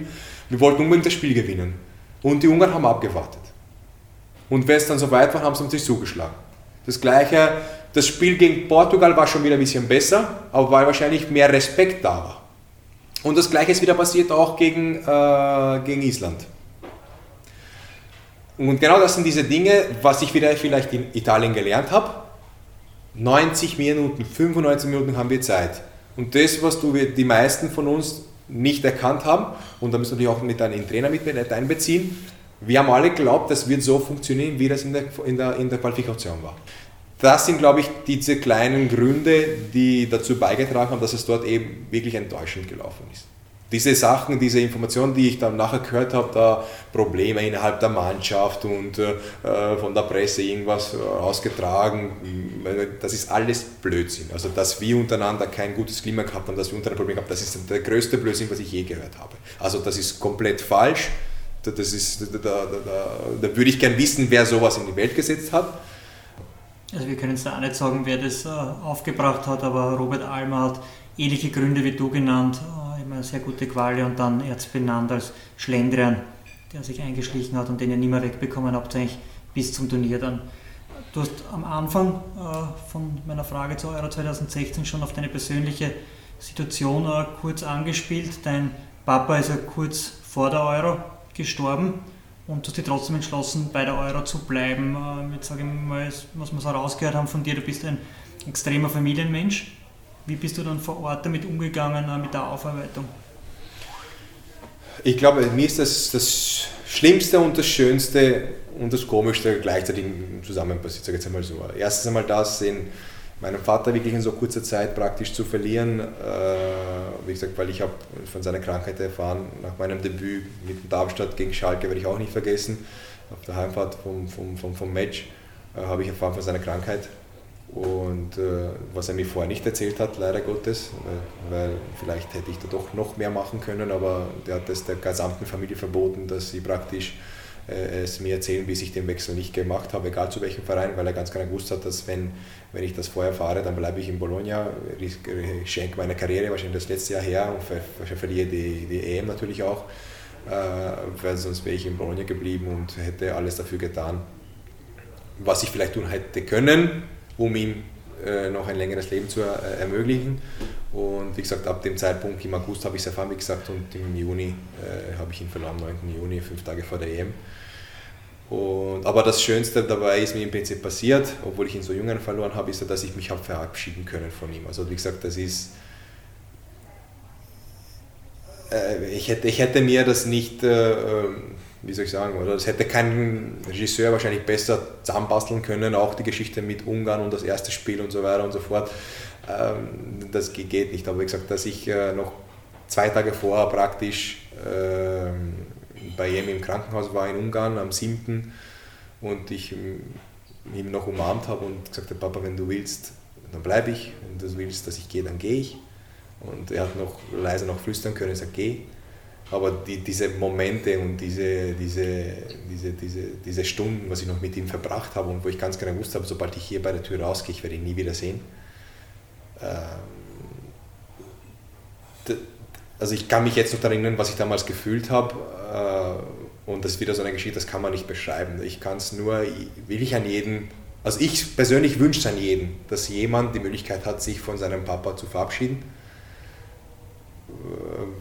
Wie gesagt, in dem Moment habe ich gesagt, das gibt es nicht. Ich, die, die, den Schmerz, was du in, drinnen spürst, das, das, kannst, das, das zerreißt dich wirklich. Und wenn man dann mit der Zeit dann wirklich darüber nachdenkt, sagt man eigentlich, das, das ist ein Geschenk, wo ich sagen muss, boah, äh, wirklich sprachlos. Äh, ich wünsche mir das auch bei meiner Mutter und ich wünsche es an jeden von uns, auch wenn es nicht einfach ist und nicht, nicht jedermanns Sache ist. Ähm, das Komische daran, wie gesagt, genau der Schicht, mein Papa war sowieso einer, der nie die Öffentlichkeit gesucht hat. Ich bin es ja selber äh, nie einer gewesen, der unbedingt äh, in der Presse aufscheinen hat äh, wollen. Und er wollte kein, Begräb kein Begräbnis haben. Und er wollte eigentlich niemandem sagen, sagen, dass er eben diese Krankheit gehabt hat. Und dann passiert es eben fünf Tage vor der EM und, und die ganze, ganz Europa hat darüber gesprochen. Garic, sein Vater ist gestorben. Äh, Österreich gegen Ungarn, das erste Spiel, Auftaktspiel. Ich als gebürtiger Ungar also wie gesagt, das ist wie ein, wie, wie ein, fast ein Film, sage jetzt einmal, äh, könnte, könnte man also erfinden. Und äh, ja, es war, erst einmal muss ich da ein Dankeschön sagen an, an, den, an den Teamchef, Herr Marcel Koller, und auch das komplette Team und, die, und, die, äh, und die gesamte Mannschaft, weil äh, sie haben natürlich von Beginn an von der Krankheit von meinem Papa ge, äh, gewusst. Ich habe da nichts versteckt äh, und ich habe äh, eine komplette Unterstützung und Zusammenarbeit von, von jedem bekommen. Sie haben fast mitgefiebert mit den Resultaten, mit den Ergebnissen, was ich immer wieder von den Ärzten bekommen habe. Es ist auch öfters passiert, dass etwas passiert ist, als wir zusammen waren, weil es ist seit Oktober, November, dann Jänner, Februar, also immer wieder einen Treffpunkt gehabt. Und, und ich sage, die waren wirklich spitze und toll, wie, wie da, mir da geholfen haben, mich eben halt nicht alleine zu, führen, zu fühlen obwohl ich immer wieder auch ein bisschen ein Einzelgänger war. Sprich, man muss auch dazu sagen, dass ich jetzt nicht unbedingt die Nähe gesucht habe, aber wenn ich sie gebraucht habe oder wenn es auch, wenn ich sie nicht gefragt habe, waren sie immer für mich da. Und, und es war wirklich einzigartig. Und da war wieder dieses Gefühl der Familie, das war wieder wirklich toll. Wie ich das selber ver, verarbeitet habe, der, der Wunsch eben äh, dort zu bleiben, natürlich ist der letzte Wunsch von Papa gewesen. Deswegen bin ich nicht nach Hause gefahren, weil sonst hätte ich eigentlich das, was er von mir gewünscht hat, hätte ich nicht eingehalten. Und sein Ziel, ab, ab dem er erfahren hat, dass er krank war, dass er krank geworden ist praktisch, war eben mit, diese Sensation mit Darmstadt zu schaffen. Das hat er erlebt und er wollte unbedingt, dass ich zu Euro fahre. Und eigentlich sieht man auch wieder, was der Will eigentlich ausmachen kann, weil sonst erklärt sich das nicht. Wie kann es sein, dass ich am 8. Juni, als ich mit, mit der Mannschaft in Frankreich angekommen bin, habe ich zuletzt mit ihm telefoniert und am 9. in der Früh ist er gestorben. Also der hat einen, eine Kraft gehabt, den Willen gehabt, dass er alles, was er wollen, hat er erreicht. Das hat er, mit, hat er mir vermittelt. Das ist genau das, was ich auch heute bin, was ich auch in meinen Sachen, egal was ich tue, versuche meinen Partner zu vermitteln, meiner Frau zu vermitteln, meinen Sohn zu vermitteln und mir selber auch. Wenn du was wirklich erreichen willst, dann kannst du es auch schaffen. Und wie gesagt, und er hat ab dem Zeitpunkt, wie er gewusst hat, es gibt keine Rettung mehr, sprich es gibt keine Hilfe, hat er gesagt, ich will, dass du zu, zu EM fährst. Und das hat er alles auch noch mitbekommen und am nächsten Tag hat er sich verabschiedet. Und wie gesagt, ich, ich habe wunderschöne Gedanke, Gedanken an meinen Vater. Ich weine heute noch oft, aber muss ehrlich sagen, ich weine von zehnmal, neunmal aus Freude und einmal äh, passiert mir eben, dass ich halt traurig werde. Das ist jetzt komischerweise heute passiert, war zuletzt im Auto bei der Herfahrt von Bologna. Ist mir ziemlich dreckig gegangen, weil ich halt äh, sehr viel an ihn gedacht habe. Aber normalerweise ist es so, dass ich halt wirklich mit reinem Gewissen daran denke, was ich alles für ihn getan habe, was ich alles von ihm bekommen habe äh, und was ich alles gemeinsam mit ihm geschafft habe und alles, was ich jetzt ohne ihn versuche halt auf die Beine zu stellen, äh, da wäre er sicherlich glücklich darüber. Die schwierigste Frage bei Interviews ist immer die erste nach solchen bewegenden Geschichten. Ähm, ich versuche es trotzdem und leite sie ein mit ähm, dem Satz, ich nehme an, dein Vater war sehr zufrieden mit deiner Karriere. Wenn du deiner Karriere eine Schulnote geben müsstest, eine österreichische Schulnote 1 bis 5, welche würdest du ihr geben? Ich kann eigentlich 1 plus plus plus geben, weil nicht aus dem einfachen Grund, was es für die Öffentlichkeit ist, was es für die anderen ist. Es ist eigentlich das, was ich mir erträumt habe, was ich eigentlich von mir gehabt habe, als ich als kleines Kind in Ungarn war und mit dem Papa im Fernseher Juventus geschaut haben zum Beispiel, äh, wie es Champions League gewonnen haben damals. Das war, glaube ich, damals sogar noch äh, äh, Cup der Sieger oder Cup der Meister, oder wie das geheißen hat. Cup der Cup-Sieger? Nein, nein, nein. nein ja, Meistercup. Meistercup, ja, genau.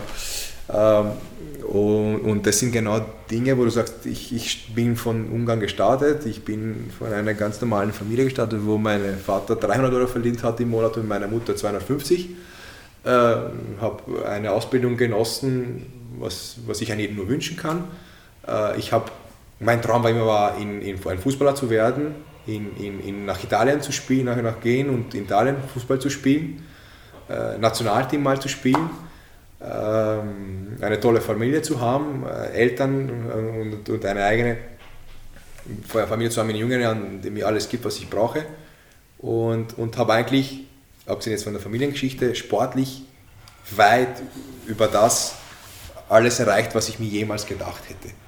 Deswegen kann ich nur sagen 1 plus plus aus dem einfachen Grund, weil es für mich so ist. Und was die anderen eigentlich darüber denken, ob das für die anderen wichtig ist, ob die anderen denken, ob der Garic jetzt ein Schweinskicker ist oder eben halt äh, ein Profi war und äh, ein super Spieler war, ist mir egal, ich muss mit dem zufrieden sein, was ich leiste und nicht die anderen. Und äh, muss man schon sagen, da, da gibt es auch einen, ein großes Lob und eine, eine große Arbeit auch dahinter. Äh, ich mein, das wollte ich jetzt gerade fragen, weil es klingt natürlich, äh, so wie du es erzählst, relativ locker und alles recht spielerisch, aber du hast da natürlich schon wirklich einen Karriereplan äh, verfolgt. wir haben auch gehört aus deinem Umfeld, du hast du zum Beispiel in sehr jungen Jahren schon ein, eine Mentaltrainerin für Persönlichkeitsentwicklung äh, dir zur Seite geholt, was ja auch nicht typisch ist, äh, vor allem in dem Zeitraum, wo das war. Ich glaube, das war um 2005 herum. Gegenteil, es war ein Gegenteil. Es ist, ist gar nicht, nicht typisch und es ist eigentlich äh, äh, etwas, wo man sagt, das ist komplett dagegen, was der Fußball normalerweise denkt, hergibt und wie es tickt halt. Ne? Aber warum? Und leg noch, ich lege noch eine Schaufel drauf, musst du dir vorstellen. Ich war der Erste, der gesagt hat, was soll ich mit diesem Blumendoktor da machen zum Beispiel? mit wem? Na, mit irgendeinem Mentalcoach, okay. wo ich sage, okay, weil die waren für mich eigentlich, wie gesagt, Blumendoktor. Jetzt schau ja. mal, der erzähl mal irgendeinen Blödsinn und da gehst halt bei der Tür raus und dann bist halt stärker geworden dadurch. Halt. Ne? Und ich war der Erste, der gesagt hat. Ne? Und äh, habe da im Gegenteil Gott sei Dank jemanden kennengelernt und Gott sei Dank äh, hat diese, diese Person, das ist die, die Birgit Palme, ähm, die mich wahrscheinlich nicht überzeugt hat, weil mich hat es nicht überzeugen müssen, sondern die die richtigen Tasten gedrückt hat, was, was bewirkt eigentlich Mental Coaching. Klar, in der Form, wie es oft äh, äh, vorgeschlagen wird, sprich in der Gruppe, bin ich heute der Meinung, dass es ein Blödsinn ist weil kein Mensch wird sich preisgeben in einer, in, einer, in einer Gruppe oder nicht auf die Art und Weise, wie man es normalerweise macht und schon gar nicht diejenigen, die es eventuell vielleicht Mental Coaching notwendig haben. Weil vielleicht jemand, der von sich überzeugt ist und der weiß, was er will, dem ist es scheißegal, was die anderen sagen, der macht seinen Weg und ist wahrscheinlich schon einen Schritt voraus. Aber selbst die, für die Leute ist es sicherlich etwas sehr, sehr Wertvolles. Und äh, wie gesagt, ich, ich habe da ist der nächste komische Punkt daran, muss euch vorstellen, ich bin zu dieser Person gegangen, zu der Birgit gegangen, als ich mit Rapid Meister geworden bin. Du musst dir mal vorstellen, dass einer, der mit 19 Profifußballer ist, in der Auslage steht, Meister wird, knapp daran ist, eben Nationalteamspieler zu werden und da geht es um Mentalcoach, dass ihm irgendwas nicht passt. Und da hat mir der Birgit gesagt, eigentlich, was dann Bäcker, wenn es normal ist, jemand 1000 erzählst, was willst du mehr? Und äh, ja, was willst du mehr? Ich wollte halt immer mehr und will halt immer mehr, aber das klingt jetzt nicht nach Gier, sondern ich halt will halt mehr, ich will immer was Neues, ich will mir neue Ziele stecken, ich will, ich will neue Ambitionen haben. Und genau das ist das eigentlich, was bei mir Mental Coaching bewirkt hat, was mir geholfen hat, Und, und wenn selbst nur fünf bis zehn so, so Tasten gedrückt worden sind, die mir dann überblieben sind, die ich eigentlich für mein ganzes Leben wieder gebraucht habe und brauchen werde, äh, hat mir sehr, sehr viel geholfen und kann es nur empfehlen. Kann es wirklich nur empfehlen. Äh, wie gesagt, wobei wirklich Einzeltraining, also nicht in, in der Gruppe, das halte ich wirklich für einen Blödsinn. Ähm, und, äh, und ja, wirklich Lob, Lob an die, an die, an die Birgit. Das klingt jetzt nach einer Lob, sondern noch Werbung, aber es geht wirklich darum, wir sind natürlich auch freundschaftlich äh, miteinander verbunden. Sprich, das ist jetzt her 18, 19 Jahre und sind wir trotzdem heute noch in Verbindung. Auch zu, zu ihrem Mann, zum Heinz, haben natürlich auch einen guten Kontakt. Kann ich natürlich auch nicht erwähnen, auf eine andere Art und Weise. Aber, aber, aber ja, wie gesagt, ist sicherlich äh, äh, wertvoll und kann wirklich im, im Profisporten empfehlen. Natürlich gibt es jener, die es mehr brauchen und anderen, die es vielleicht weniger, aber es hilft schon und wenn es jetzt nicht für den Sport, dann kann es vielleicht fürs Privatleben helfen. Mentaltraining auch verbunden mit äh, sich konkrete Ziele setzen? Konkrete Ziele setzen, ja, äh, obwohl ich denke, wenn man, wenn man jetzt jemanden dazu braucht, um, um die Ziele zu setzen, dann fehlt ja schon eigentlich etwas für einen Profi. Also für mich ein Profi, der wirklich als Profi denkt, äh, muss er erst einmal Träume haben. Und diese Träume müssen dann praktisch zu, zu Ziele umgewandelt werden. Weil wenn dir das fehlt und wenn jemand du dazu brauchst, der das dir aufzeigen muss, dann heißt es, dann bist du eigentlich nur noch ein Hobbyspieler. Wenn man jetzt auf Sport sich bezieht. Mentaltraining dann als Weg, um diese Ziele zu erreichen. Genau, genau. Also in mir, was ich gebraucht oder wo ich äh, das, das, das äh, verwendet habe, waren eben eventuell Momente, wo es halt eben nicht einfach war, weil ich dir vorher gesagt habe, es waren genug Momente in meiner Karriere, wo es nicht einfach war und auch im Privatleben oder im Job oder bei den Investments zum Beispiel, es gibt genug Momente, wo du eigentlich sagst, hoppala, und was mache ich jetzt und wie geht es jetzt weiter? Und wie gesagt, dann fangst halt eben unbewusst und äh, irgendwie zu denken an oder, oder kommst in eine Richtung, in eine Gasse rein, wo nicht rein solltest. Und wie gesagt, genau diese, diese Sackgassen werden dann praktisch dann rechtzeitig erkannt äh, oder wird dir beim Mental Coaching gezeigt praktisch, hoppala, wenn sowas kommt, dann Alarm, was machen wir jetzt? Und, und wenn du das eigentlich für dein, für, dein, für dein Leben dann nachher dann mitnimmst, im Prinzip hast du eigentlich schon gewonnen. Und wie gesagt, das ist jetzt keine, äh, das ist keine Zauberei, muss man schon sagen halt. Ne? Aber es hat einen Sinn, warum man dafür studiert und es hat, macht einen Sinn, eben halt äh, das einmal zu probieren. Und klar müssen wir natürlich halt sagen, okay, ist das was für mich, ist das für nichts für mich?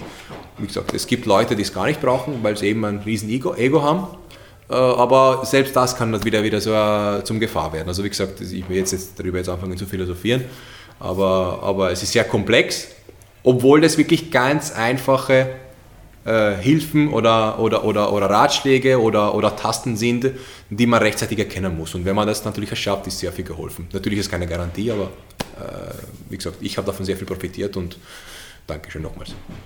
Hast du dir grundsätzlich einen Karriereplan oder Karriereleitfaden damals zurechtgelegt?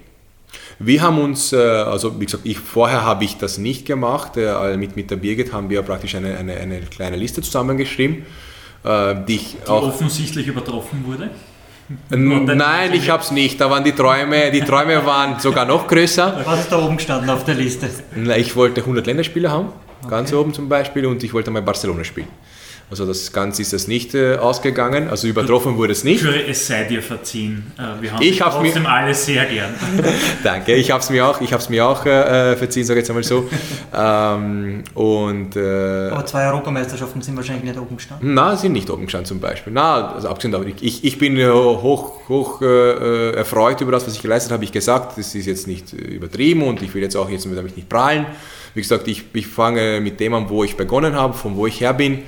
Und ich, wenn, dann vergleiche ich mich halt mit, natürlich mit meinen Partnern, mit denen ich angefangen habe Fußball zu spielen, als ich 6, 7 war in Ungarn und wo natürlich sie gelandet sind. Weil wenn ich jetzt mich mit Messi vergleiche, ist natürlich nicht der gleiche Aus Ausgangspunkt. Oder wenn ich jetzt mich vergleiche mit meinen Mannschaftskollegen zum Beispiel, ob das jetzt äh, Bobo Vieri ist oder äh, Gilardino ist zum Beispiel, nur jetzt ein paar zu nehmen, die kommen doch von einer anderen Welt und haben nicht in Ungarn gestartet, sondern halt äh, vielleicht bei einem Topverein in, in, in, in Italien. Und so für, die, für, das, für das muss ich sagen, ich bin hoch erfreut und äh, wünsche an jeden, dass praktisch die Träume, zuerst einmal in Ziele umwandeln kann und dann halt diese Ziele zu erreichen. Weil ich muss ehrlich sagen, alle meine Ziele habe ich erreicht. Wie gesagt, diese, diese, diese Liste, diese Planung, was wir zusammen aufgeschrieben haben zum ersten Mal mit der Birgit, das habe ich, wie gesagt, nicht, leider Gottes nicht komplett erfüllen können. Aber ich habe mal den Zettel aufgehoben und gerade vor ein paar Wochen habe ich es hier sogar zurückgegeben, habe es unterschrieben. Eben, habe ein paar äh, Sätze auch drauf geschrieben, dass es eben halt nicht ganz dazu gereicht hat. Aber, aber, aber trotzdem, äh, wie gesagt, äh, ist es ist es sehr, sehr wertvoll für mich, das Wertvollste. Kommen wir ins Hier und Jetzt und da geht es durchaus rosig weiter, keine Spur von Fußballerpension, Verbitterung oder Verzweiflung.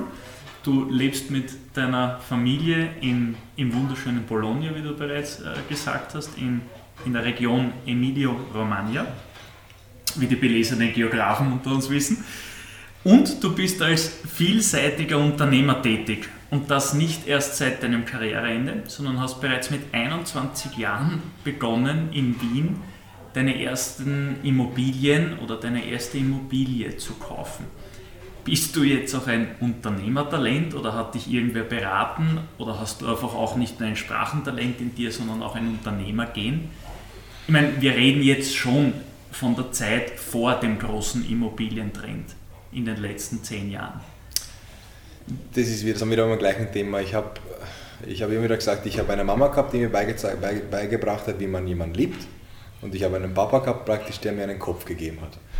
Und der hat mir eigentlich immer wieder Tipps würde ich gar nicht sagen, sondern halt, äh, wie gesagt, wir kommen wirklich aus dem Nichts. Sprich, äh, im Gegenteil, äh, durch den Kommunismus wurde der Familie von meinem Papa sehr viel weggenommen auch, hat immer wieder von Null beginnen müssen und hat eigentlich mir immer wieder beigebracht, den Wert von dem, was man sich erschafft. Und ob das jetzt materiell ist, sprich irgendwas Geld in der Hand, oder ob das jetzt eine Wohnung ist oder ob ein Auto ist, egal, auf alles aufzupassen und versuchen halt eben das Beste auch daraus zu machen, weil eben Karriere ist gut und schön, aber erstens einmal weißt nicht, wie weit es geht, sprich, wie weit kommst du und selbst wenn du hochkommst, wann ist es vorbei?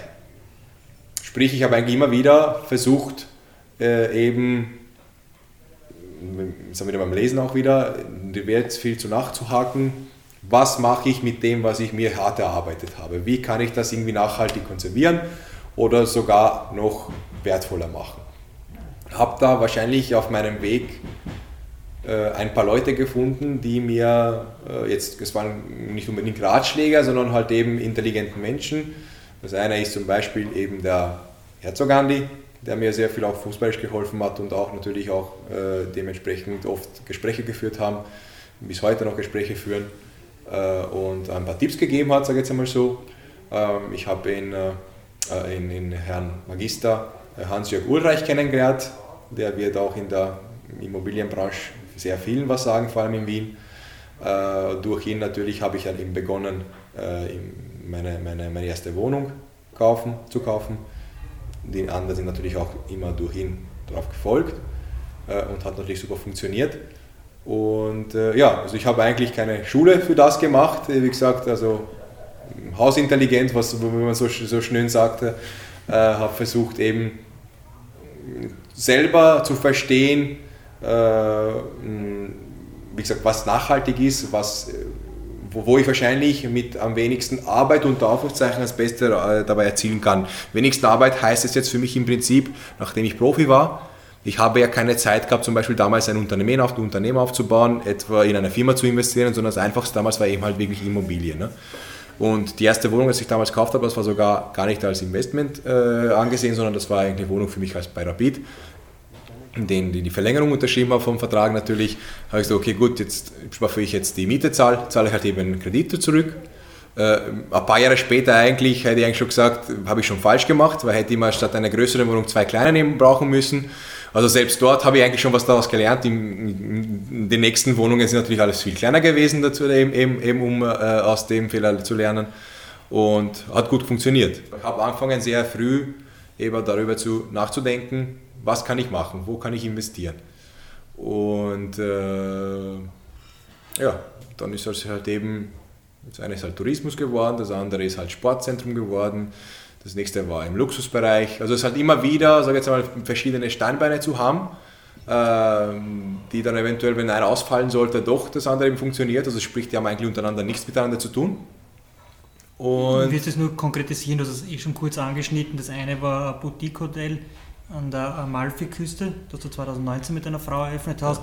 Und das andere ist jetzt im äh, Sommer gewesen, äh, 7000 Quadratmeter großes Sportzentrum. Nee, das ist schon, das ist schon länger her. Den habe ich sogar schon 2012 gekauft. Okay.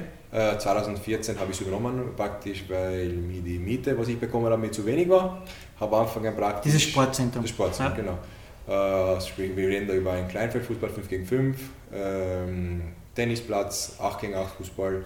Äh, jetzt im Sommer 2018 sind zwei Paddeltennisplätze dazugekommen. Äh, jetzt vor kurzem gibt es eine neue Sportart, die wir da gleich ansprechen werden. Sagst du? Äh, äh, ansprechen müssen. Äh, das, ist, okay, das geht ja, kann man, geht, geht keiner kein Weg dabei vorbei. Die Leute zum Sport anzuregen ist, glaube ich, sehr wichtig und immerhin ist es die Art und Weise, wo ich eigentlich auch mit dem Sport weiterhin verbunden geblieben bin. Aus dem einfachen Grund, weil ich gesagt habe, im Profisport möchte ich nichts zu tun haben, aber im Sport möchte ich schon etwas zurückgeben und so eine eigene Sportart dazu zu haben, ist, glaube ich, schon ziemlich interessant. Äh, und ja, das war halt eben der zweite Schritt nach den Immobilien und dann gibt es den nächsten, dann hat es dann eben, eben dem, dem, dem Juweliergeschäft, also Juweliergeschäft, also praktisch im, im Bereich Luxusjuwelien. Äh, Luxusjuwelen. Ähm, das ist auch eine sehr interessante und richtige Person, die ich kennengelernt habe zu der Zeit, als ich bei Bergamo gespielt habe. Der hat eben diese hochinteressante Dinge da erfunden.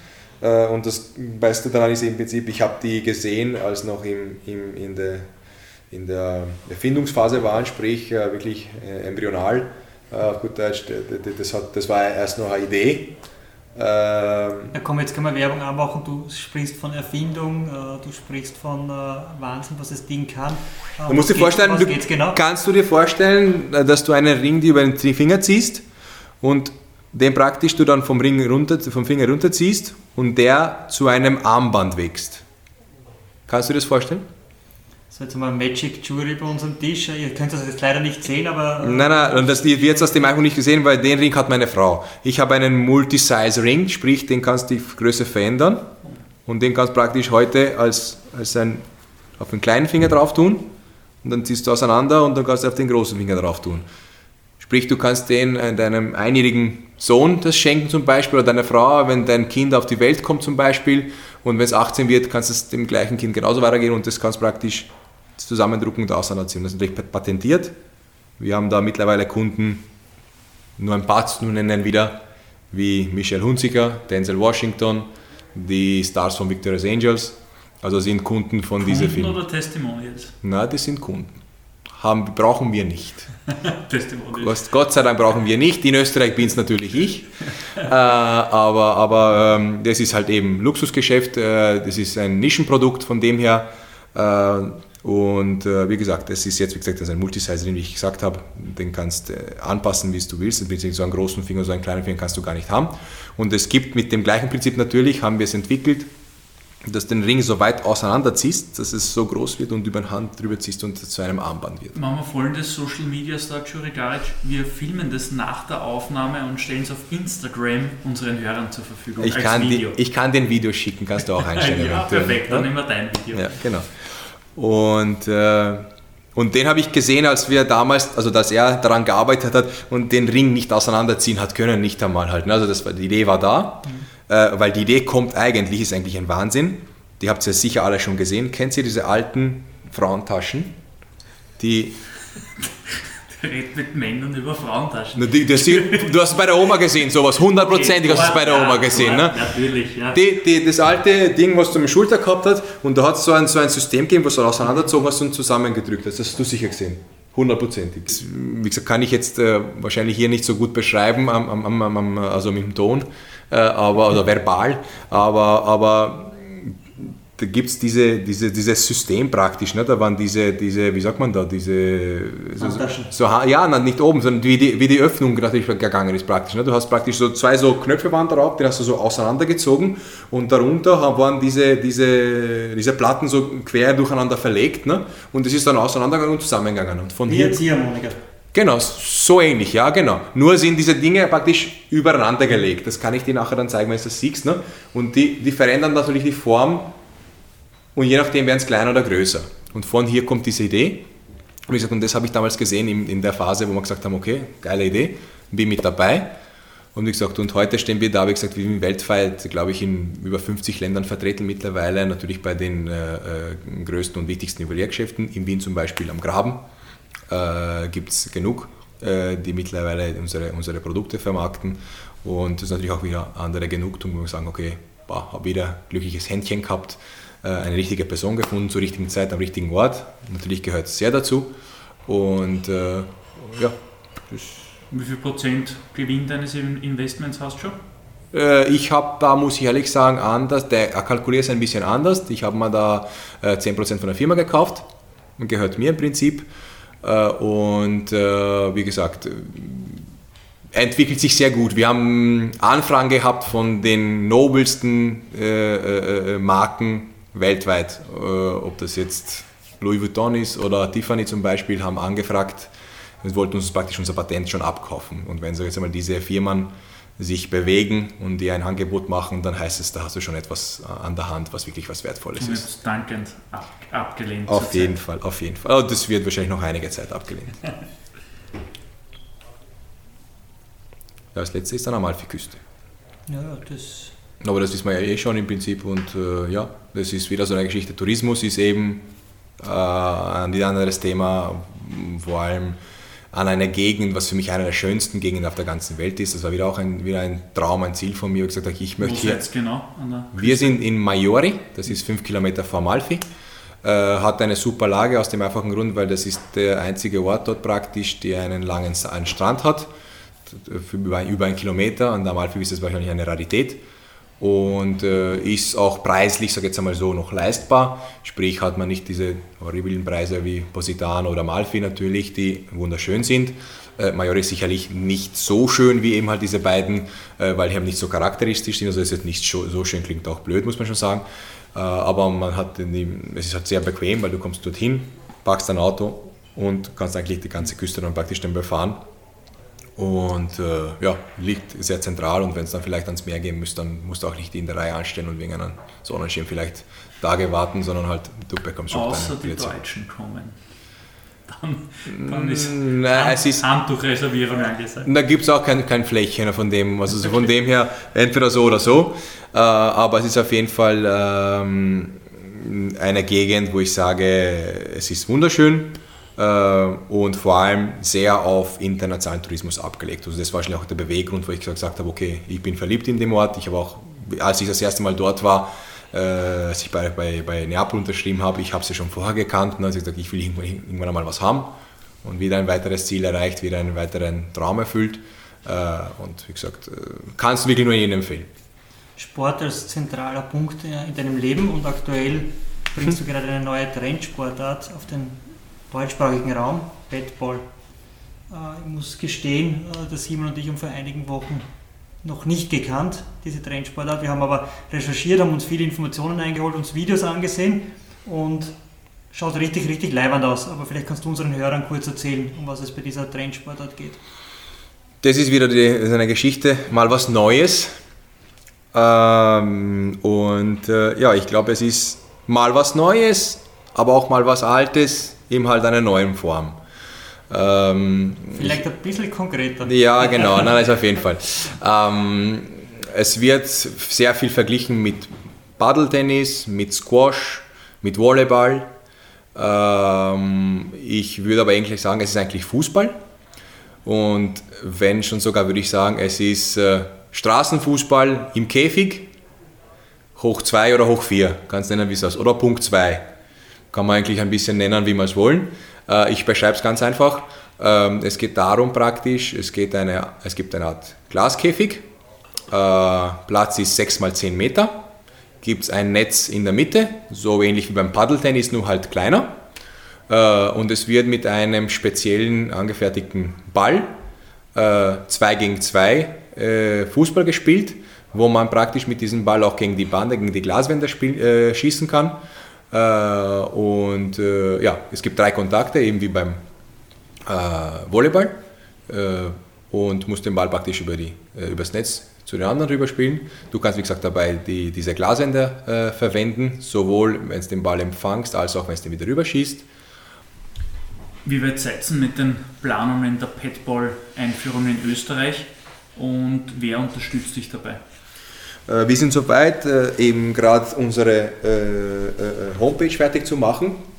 Natürlich www.padball.at. Mhm. Da gibt es bereits ein Formular, was wir online gestellt haben, wo man vielleicht eventuell eine Mail schreiben kann, also eine Anfrage stellen kann, ob man vielleicht daran interessiert sein könnte, ob das jetzt als Betreiber oder Privatperson oder für Großfirmen oder für Sponsoring, das geht natürlich alles, kommt bei uns mittlerweile eine E-Mail an. Ähm, und natürlich sind wir gerade dabei, eben unsere, äh, unsere äh, äh, Informationen äh, auszuarbeiten, um, um diese Anfragen nachkommen zu können. Äh, wir haben unsere ersten Gespräche mittlerweile gehabt schon von namhaften Firmen als Sponsoren für, unsere, äh, für, unser, für unser Projekt, weil wir natürlich auch daran denken, diese Sportart jetzt nicht nur unbedingt als Modesportart hierher zu bringen, sondern wir möchten uns etablieren. Uns heißt es gemeinsam mit meiner Schwester, einem, einen guten Freund. Die jetzt schon in Österreich lebt. Die, arbeitet, lebt arbeitet. in Ungarn, arbeitet in Österreich.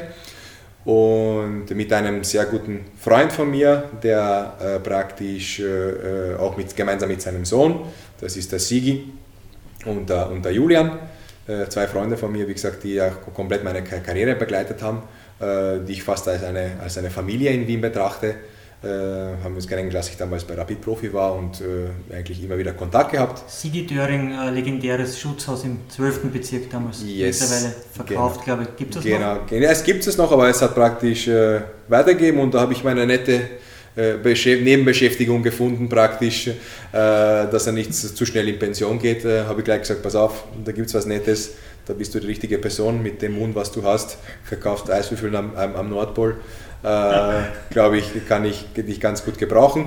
Äh, abgesehen von natürlich von der, vom, vom blinden Vertrauen zu ihm. Äh, und sein Sohn Julian ist der äh, aktuelle äh, ähm, no, äh, PR-Manager vom Prater vom mhm. groß, größten Disco in, in, in Österreich. Kennen wir gut. Ich Besser glaub, als du. So wahrscheinlich, ich war noch nie drinnen. ähm, auf jeden Fall. Und äh, äh, die zwei natürlich gemeinsam mit seiner Schwester. Und dann gibt es noch einen, einen sehr wichtigen Mann in meinem Leben. Das ist wieder kein Zufall natürlich. Äh, zuerst hat mich die, die Dame von diesem Herrn überzeugt, eben, dass ich ihre Dienste gebrauchen könnte.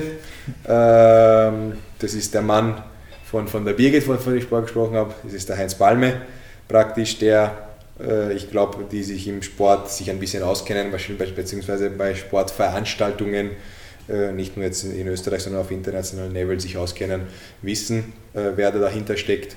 Und ja, es wäre wahrscheinlich der am einfachsten zu überzeugen. Ähm, und abgesehen davon, weil ich dann gar nicht überzeugen haben müssen, sondern bei einer anderen habe ich eigentlich gesagt, Schwesterchen, her damit, Sigi und Julian, ich, es gibt kein Nein. Beim Nein hat es auch beim Heinz nicht gegeben. Ich habe ihn eigentlich angerufen, im November war das, Ende Oktober, Anfang November, wo ich gesagt habe, Heinz, da gibt es was ganz was Nettes, Cooles, was ich auf die Beine stellen möchte in Österreich. Und du bist der richtige Partner, den ich brauche. Äh, und ich bin der beste Partner, den du haben könntest. Und vor allem du kannst Nein, nicht Nein sagen, du hast drei Tage, um Ja zu sagen. Und da habe ich. Klingt, klingt, gut vorbereitet. Ich kann dir sagen, wir haben einen Heinz, äh, der Simon und ich, äh, einige Monate davor angerufen und haben ihn eingeladen zur Pilotsendung des Kaffeehaustag. Wir haben aber nicht so viel herumreden müssen wie du. Bei uns hat es gleich ein Ja gegeben. Na, bei mir hat es eigentlich auch ein Ja gegeben. Im Prinzip, ich habe ganz genau gewusst, dass er Ja sagen wird. Ne? Das war eigentlich nur aus Höflichkeitsform und aus Respekt zu einem alten Mann, der über 60 eigentlich nicht anders behandelt werden darf. Ich hätte, wenn ich jetzt ein Junger gewesen wäre, hätte ich eigentlich auch gesagt, ey, pass auf, und äh, der Heinz hört, du. Wenn das da, naja, also entweder zerreißt das Mikrofon nachher dann oder das Handy, wo er es auch, auch, immer abhört.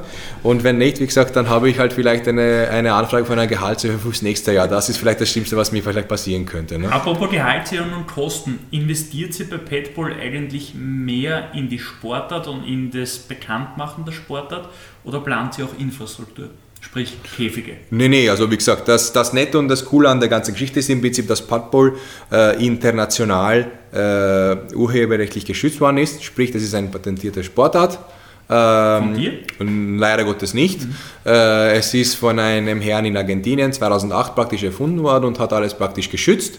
Und äh, es gibt einen Weltverband, der dahinter sitzt, das ist Padball International, äh, mit Sitz in, in, in Südamerika. Und, und die praktisch suchen Partner für, äh, für die einzelnen Länder praktisch, wo diese Lizenzen vergeben werden. Also Gibt es Lizenzen für Österreich? Und, und äh, Liechtenstein praktisch. Wir sind ab äh, seit April äh, offizieller und exklusiver Lizenzinhaber von Bad Boll in, in, in Österreich und Liechtenstein.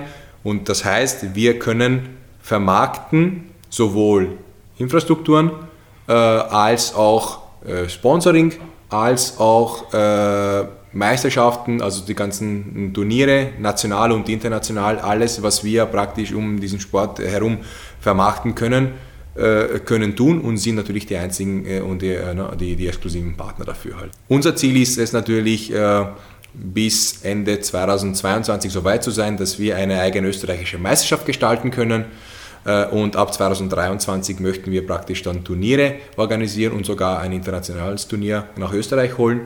Ähm, und das Ziel von Padball International ist eben, diese Sportart äh, olympisch zu machen.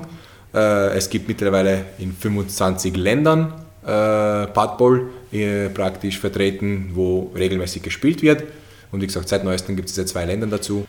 Also wer mit Investmentgenie Jurigaric zusammen investieren möchte, zusammenarbeiten möchte und wer auf die Expertise von Heinz Palme als Eventmanager vertrauen möchte, padball.at oder petball.at ist deine und eure Zieladresse im Internet. Entschuldigung, bei Tausendsassern wie du einer bist, müssen wir diese Frage einfach stellen. Wenn du an dich und dein Leben in fünf Jahren denkst, wie würde die Kurzbeschreibung lauten? Ich werde sicherlich wieder nach Wien zurückkehren und, okay. das, und das endlich als äh, Unternehmer unter Anführungszeichen mit einem mm, Anhaltspunkt oder mit einem Standpunkt hier. Äh, zurückkehren heißt natürlich jetzt nicht, dass ich jetzt komplett mein Leben in Italien aufgebe. Gott sei Dank habe ich eine italienische Frau, die in Wien verliebt ist und äh, jedes Mal, wenn es heißt, ich muss nach Wien, steht schon eigentlich mit dem Gepäck vor der Tür. Das ist angenehm. Also das ist sehr angenehm. Ist auch sehr selten, vor allem für eine Süditalienerin, äh, aber es ist natürlich passt perfekt. Äh, mein Sohn hat noch ein Jahr praktisch bis zur Uni. Ich hatte schon gleich gesagt, ich möchte ins Ausland studieren gehen. Sprich, abgesehen davon, wie gesagt, könnte man eigentlich schon nächstes Jahr soweit sein. Im Prinzip dann mit, mit, mit, mit, mit, mit, mit dem Standort Wien. Ähm, und äh, ich glaube, es bleibt aber bei diesen Projekten. Sprich, äh, ich glaube nicht, dass ich noch andere Sachen zumindest in den nächsten fünf Jahren in Betracht ziehen äh, werde, wenn dann eventuell in späterer Folge. wie gesagt, auch weil das ein, schon ein langwieriges Projekt ist, wo, wo ich gesagt habe, ich wollte immer was in Österreich auf die Beine stellen, ich wollte immer ein bisschen ein Zeichen hinterlassen und ich glaube, Badball ist dafür das eine super Angelegenheit und vor allem mein Privatleben ermöglicht dann eben halt wirklich das äh, erstens einmal ziemlich frei zu gestalten. Sprich, ich kann äh, meine Sachen in Italien verfolgen, ich kann meine Sachen in Wien verfolgen, ohne dabei vielleicht äh, drauf schauen zu müssen, oh, muss ich jetzt hudeln, muss ich halt eben nicht. Also ähm, würde sagen, Wien ist sicherlich das, was jetzt immer wieder in, meine, in mein Leben wieder zurückkehrt. Und in Ungarisch, Wien ist das, was in mein Leben zurückkehrt, Beige? Beige, genau. Wir kommen zur Kategorie Tricks, Trends und Tipps. Welche Möglichkeiten empfiehlst du heutigen und auch künftigen Sportlern, um sich abseits des aktiven Sports ein Standbein zu schaffen oder mehrere Standbeine zu schaffen?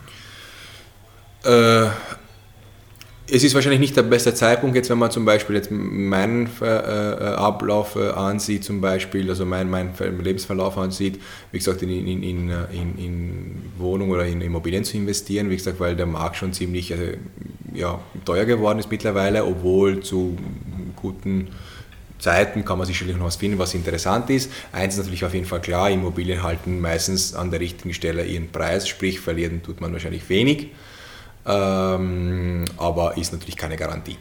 Ich habe tolle Zeiten zum Beispiel erwischt, was das angeht. Also von dem her würde ich nicht abraten, aber so so sagen, ich rate euch, investiert Immobilien, äh, muss ich, ja, muss ich, möchte, ich, möchte ich vorsichtig sein und vor allem, äh, wenn, dann muss man sich an, an seriösen Firmen wenden. Also glaube ich, das ist das sowieso das Wichtigste, egal was man heute angreift, ist halt das, sucht euch euren Partner aus. Im Gegenteil, sucht euch keinen Partner aus, versucht so weit wie möglich alles alleine zu machen, weil wenn es zu Partnern kommt, wie gesagt, dann wird alles immer komplizierter. Und in der heutigen Welt genau das, was eigentlich jeder von uns immer mehr mitkriegt, ist gerade das, dass äh, Vertrauen immer weniger ist äh, und vor allem es gibt immer weniger Leute, denen man vertrauen kann, weil, äh, wie gesagt, es, es wird, die Luft wird immer dünner, selbst weiter unten, nicht nur oben. Äh, und äh, wirklich sehr, sehr darauf aufpassen, was man sich selbst erarbeitet hat, mit dem sorgfältig umgehen und wie gesagt, wenn es geht, nicht unbedingt äh, viele Partner suchen, äh, sondern halt selbst zu machen und vielleicht kleinere Brötchen brachen und nicht zu große. Welche Entwicklung wird den Fußball in den kommenden Jahren besonders prägen? Gibt es eine, wie sagt man, eine, eine Ersatzfrage? Dann wirst du jetzt durch. Nein, ich gehe auch gern, gern da, da durch. Es wird auch ganz kurz und bündig. Muss ich ehrlich sagen, die Entwicklung, äh, die in den letzten Jahren stattgefunden ist, glaube ich, hoffe, dass es bald aufhört und komplett einen Umbruch geben wird, weil wenn man jetzt Fußball als Sport betrachtet, dann ist es zum Kotzen, was in den letzten Jahren passiert ist, muss man ehrlich sagen. Also wie gesagt, Qualität geht immer mehr nach unten. Äh, Gehälter und Ablösen und, und äh, äh, das ganze System geht in eine Richtung, äh, Richtung Blase, wo man das immer mal gesagt hat, oder meiner Meinung nach, also das kann nicht ewig so weitergehen äh, und darf auch nicht ewig so weitergehen, wenn man wirklich an die Schönheit des Sports denkt. Und ich muss ehrlich sagen, für mich war Geld immer eine Konsequenz. Natürlich jetzt sagen möchten alle, ja gut, jetzt redet er leicht, weil er hat eh schon sein Geld verdient. Klar, aber geschenkt hat es mir keiner. Ich hätte viel mehr verdienen können, aber habe immer sehr viel Wert darauf gele gelegt, dass ich praktisch mit richtigen Projekten und richtigen Vereinen aussuche. Äh, und äh, dementsprechend natürlich auch bin ich auch belohnt worden, aber ich gesagt, aber ich habe es mir erarbeitet. Und, äh, und ja, und wenn das jetzt in die Richtung geht, dass es noch in den nächsten Jahren genauso weitergeht, dann erst einmal kommt es sicherlich zu einem Bruch. Und wenn es nicht kommt, dann, dann wird es da, derart schrecklich meiner Meinung nach, dass die Qualität ja vollkommen verloren geht. Weil es ist ja mittlerweile in jedem Land, ob das jetzt Deutschland, Italien, Spanien, England ist, egal wo wir schauen, es werden immer mehr Gehälter bezahlt. Oder es ist, sagen wir es, gehen wir jetzt von den Gehältern weg, es ist immer mehr Geld im Spiel aber das, was unter dem Strich rauskommt, ist eigentlich immer dünnster, sage ich jetzt einmal so. Immer, also der, der Spaß, was am Fußball ist, geht verloren. Aber natürlich, dazu gehören jetzt wieder alle. Dazu gehören die Präsidenten, die das machen, des Geldes wegen. Dazu gehören die Sportdirektoren, die Transfers machen, damit sie verdienen. Dazu gehören die, die ganzen Manager, die natürlich ihr, ihr Geld dazu äh, verdienen müssen.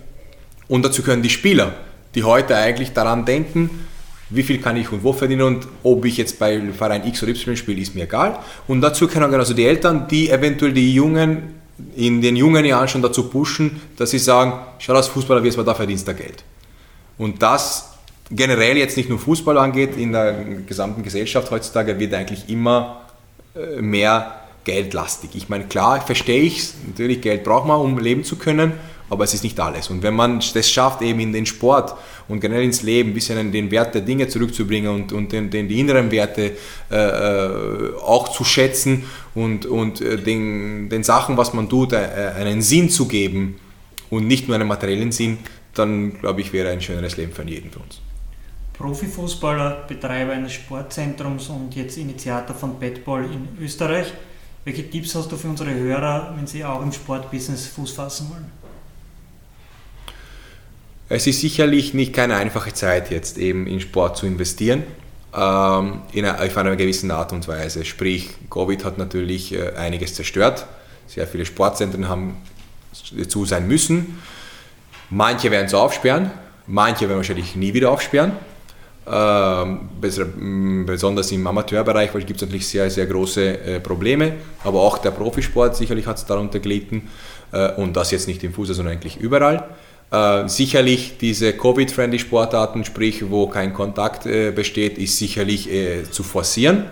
Ähm, es wird sicherlich ein Umdenken geben, äh, generell, was auch äh, Sport angeht, aber es ist, glaube ich, etwas, was sich am spätesten erholen wird, aber wenn es, wenn es soweit ist, dann wird es explodieren. Und wer jemand jetzt Geduld und die Möglichkeit hat, und das Richtige, glaube ich, finden kann, so wie es meiner Meinung nach wir gefunden haben, dann, dann ist es sicherlich etwas, wo, wo, wo wirklich eine große Zukunft besteht, aus dem einfachen Grund, weil selbst die Länder und die Staaten, äh, Ministerium wird sicherlich das irgendwie versuchen zu pushen, eben weil nach diesen eineinhalb Jahren eingesperrt zu sein, das, was wir wahrscheinlich jeder von uns ha haben möchte, ist eben wieder ins Freie zu gehen. Wenn du auf deine Sport-Business-Laufbahn zurückblickst, welche Personen haben dich bisher am meisten geprägt? Beides, Sport und Business. Ja. Oder, oder eine Person, der beides gemacht hat. Na, beides. Der wichtigste, die wichtigste Person ist mein Vater. Das ist auf jeden Fall äh, in allen Belangen. Und das ist, wieder, klingt jetzt banal. Äh, mein Vater war für mich wirklich alles. Wir haben über alles sprechen können, wir haben alles besprochen, wir haben alles gemeinsam geplant, meine Karriere durch, miteinander durchgelebt, äh, Investments miteinander besprochen. Ähm, das ist sicherlich die Person, das Um und Auf, was mir sofort in den Sinn kommt. Dann, wie ich es gesagt habe, es gibt äh, diese drei, vier Personen, mit denen ich natürlich heute in Kontakt bin und die mir natürlich sehr viel äh, äh, geholfen haben, mit denen ich heute Partner geworden bin. Ob das jetzt eben mein Partner ist im, im, im Juweliergeschäft praktisch, ob das jetzt äh, der Heinz ist im jetzigen Partner äh, beim Padball, ob das der Herr Magister Hans-Jörg Ulreich ist, der mir im Immobiliengeschäft sehr viel geholfen hat. Oder auch selbst äh, zum Beispiel erfolgreiche äh, Geschäftsmänner, von denen ich Bücher gelesen habe, zum Beispiel. Das sind wieder die einzigen Bücher, die ich natürlich oft und gern gelesen habe, weil mich eben das interessiert haben. Äh, es gibt schon sehr, sehr viele interessante Geschichten, diese komischen Postkasteln, was ihr da auch da gerade mit mir macht, ne? was man sich anhören kann von Top-Manager auf der ganzen Welt, die, die, die wirklich einiges von sich geben können äh, oder nicht sehen können, sondern die sich von sich geben, äh, wo man da einiges lernen kann. Also das ist sicherlich, äh, sind einige Personen, die, die mir dabei geholfen haben. Zum langfristigen Erfolg gehört auch das Wegstecken von Rückschlägen und das Lernen aus Fehlern. Gibt es irgendwelche Entscheidungen, die du im Leben getroffen hast, wo du heute sagen würdest, würde ich heute so nicht mehr treffen? Eines habe ich schon gesagt mit der großen Wohnung, als ich in Wien gekauft habe, obwohl das, ist, das, ist, das soll kein großes Problem sein. Ähm, die einzige Entscheidung, die ich und einfach bereuen würde oder nicht bereuen würde, sondern mit dem Kopf äh, von heute oder sogar ein paar Jahre später anders gemacht hätte, ist, ich hätte Rapid schon zwei Jahre vorher, früher verlassen können. Äh, nach Chievo Verona habe ich ein Angebot gehabt, ich war gerade dabei, eben einen Vertrag zu unterschreiben äh, und äh, da habe ich gerade die ersten paar Monate eben bei, äh, bei Rapid äh, gespielt in der, in der, in der Mannschaft und habe ich gesagt, okay, das ist vielleicht doch noch zu früh, ich wollte mich zuerst etablieren in Österreich und dann erst den Schritt wagen.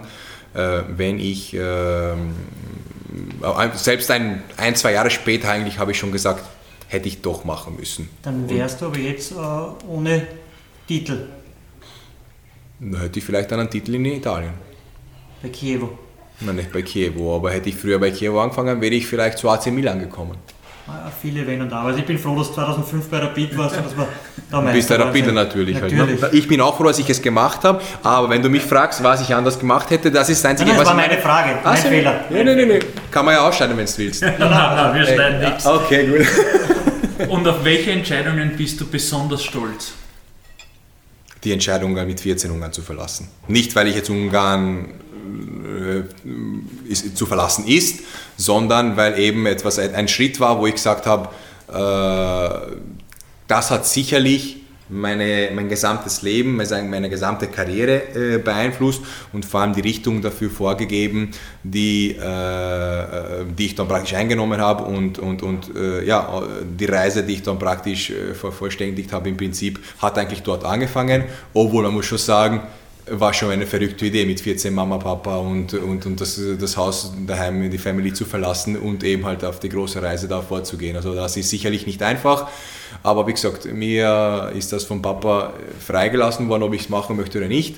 Wie gesagt, ich wusste damals nicht, worauf ich mich einlasse, aber Gott sei Dank wusste ich nicht und Gott sei Dank habe ich mich so entschieden.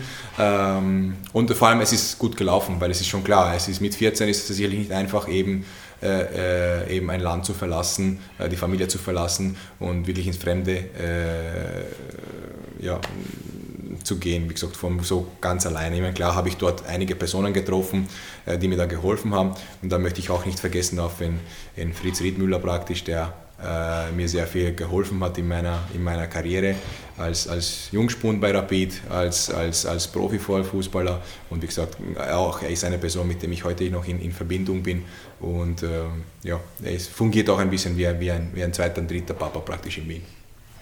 Ein sehr intensives Postkastel namens Kaffeehaus-Talk neigt sich auch für dich nun dem Ende zu, Jury. Ähm, und zwar mit dem Wordrap. Wir bitten dich um kurze, knackige Antworten auf die Begriffspaare, die wir dir stellen. Rapid oder Bologna? Rapid. Schnitzel oder Pasta? Schnitzel. Italienisch oder Deutsch? Italienisch. Aktien oder Immobilien? Immobilien. Die Wiener Austria hört von deinem unternehmerischen Talent und bietet dir an, Vorstadt der Austria Wien AG zu werden. Machst du das oder machst du das nicht? Ich, mich, ich möchte mit Profifußball nichts zu tun haben. Des Profifußballs wegen. das hast jetzt du gesagt. Du kommst noch einmal auf die Welt und wirst wieder Profifußballer. Wieder rechte Außenbahn oder Stürmer? Ich war Stürmer, bin dann praktisch immer wieder nach hinten gerückt und äh, bin dann als rechter Verteidiger praktisch äh, in die Kampfmannschaft reingerutscht und habe dort die Karriere gemacht, die ich gemacht habe. Hätte vielleicht als zentraler Mittelfeldspieler, als ich damals es war bei Rapid, äh, vielleicht mehr erreichen können, vielleicht viel weniger. Stürmer wahrscheinlich wäre ich wahrscheinlich keiner gewesen, muss ich ehrlich sagen. Obwohl ich als Junge ganz in Ordnung war. Lieblingsdatum 8. Jänner oder 8. März? 8. Jänner. Und warum der 8. Jänner? Na, warum wohl? da gibt es einen kleinen Jungen in, in Italien, der mittlerweile ziemlich groß ist. Geburtsdatum deines Sohnes, Genau. Geburtsdatum Vom von, Sigi. von Rapid, Geburtsdatum von Sigi Döring und Geburtsdatum von der Tochter von Stefan Kulowitz. Das wusste ich nicht. Ah, schau. jetzt schon. Bildungs, Bildungspodcast. Pod, Post, Postkastel. Postkastel. Postkastel, Bildungspostkastel. Super League, ja oder nein? Nein, Gottes Willen. David Alaba oder Dominik Soboslai? David Alaba. Und die letzte Frage hast du eigentlich schon vorweggenommen. Wir stellen es trotzdem, weil es einfach dazugehört zum unserem Postkastel. Kaffee oder Tee? Wein. Und Rot bitte ausschließlich. Gut, zum gemütlichen Teil gehen wir jetzt über. Jure, danke, dass du dir für uns Zeit genommen hast. War ein kurzweiliger Podcast, auch wenn es ein bisschen äh, von der Länge her ein bisschen äh, umfangreicher geworden ist. Schön, dass du bei uns warst und ja, viel Erfolg mit Badball in Österreich. Ich danke euch für die Einladung, danke fürs nette Gespräch, danke, dass ihr mir dazugehört habt. Äh, Schneidet es ein bisschen besser zusammen als bei den anderen, weil, äh, wie gesagt, es, ist, es, ist, es wird dann sonst zu lang, sonst äh, drehen die Leute dieses, dieses, dieses Postkastel dann auch wieder ab. Und abgesehen davon, Postkastel bitte Copyright gehört mir. Für dir danke und egische Bitte. Wenn ihr das verwenden möchtet, bitte ich ähm, um, die, um die Rechte. Mahlzeit, buon appetito e Ein buonanotte. Investor von Anfang bis Ende. Tschüss, Jury. Tschüss. Kaffeehaus-Talk, der Sportbusiness-Podcast für Deutschland, Österreich und die Schweiz. Von und mit Lorenz Kirschlager und Simon Peter Karamza.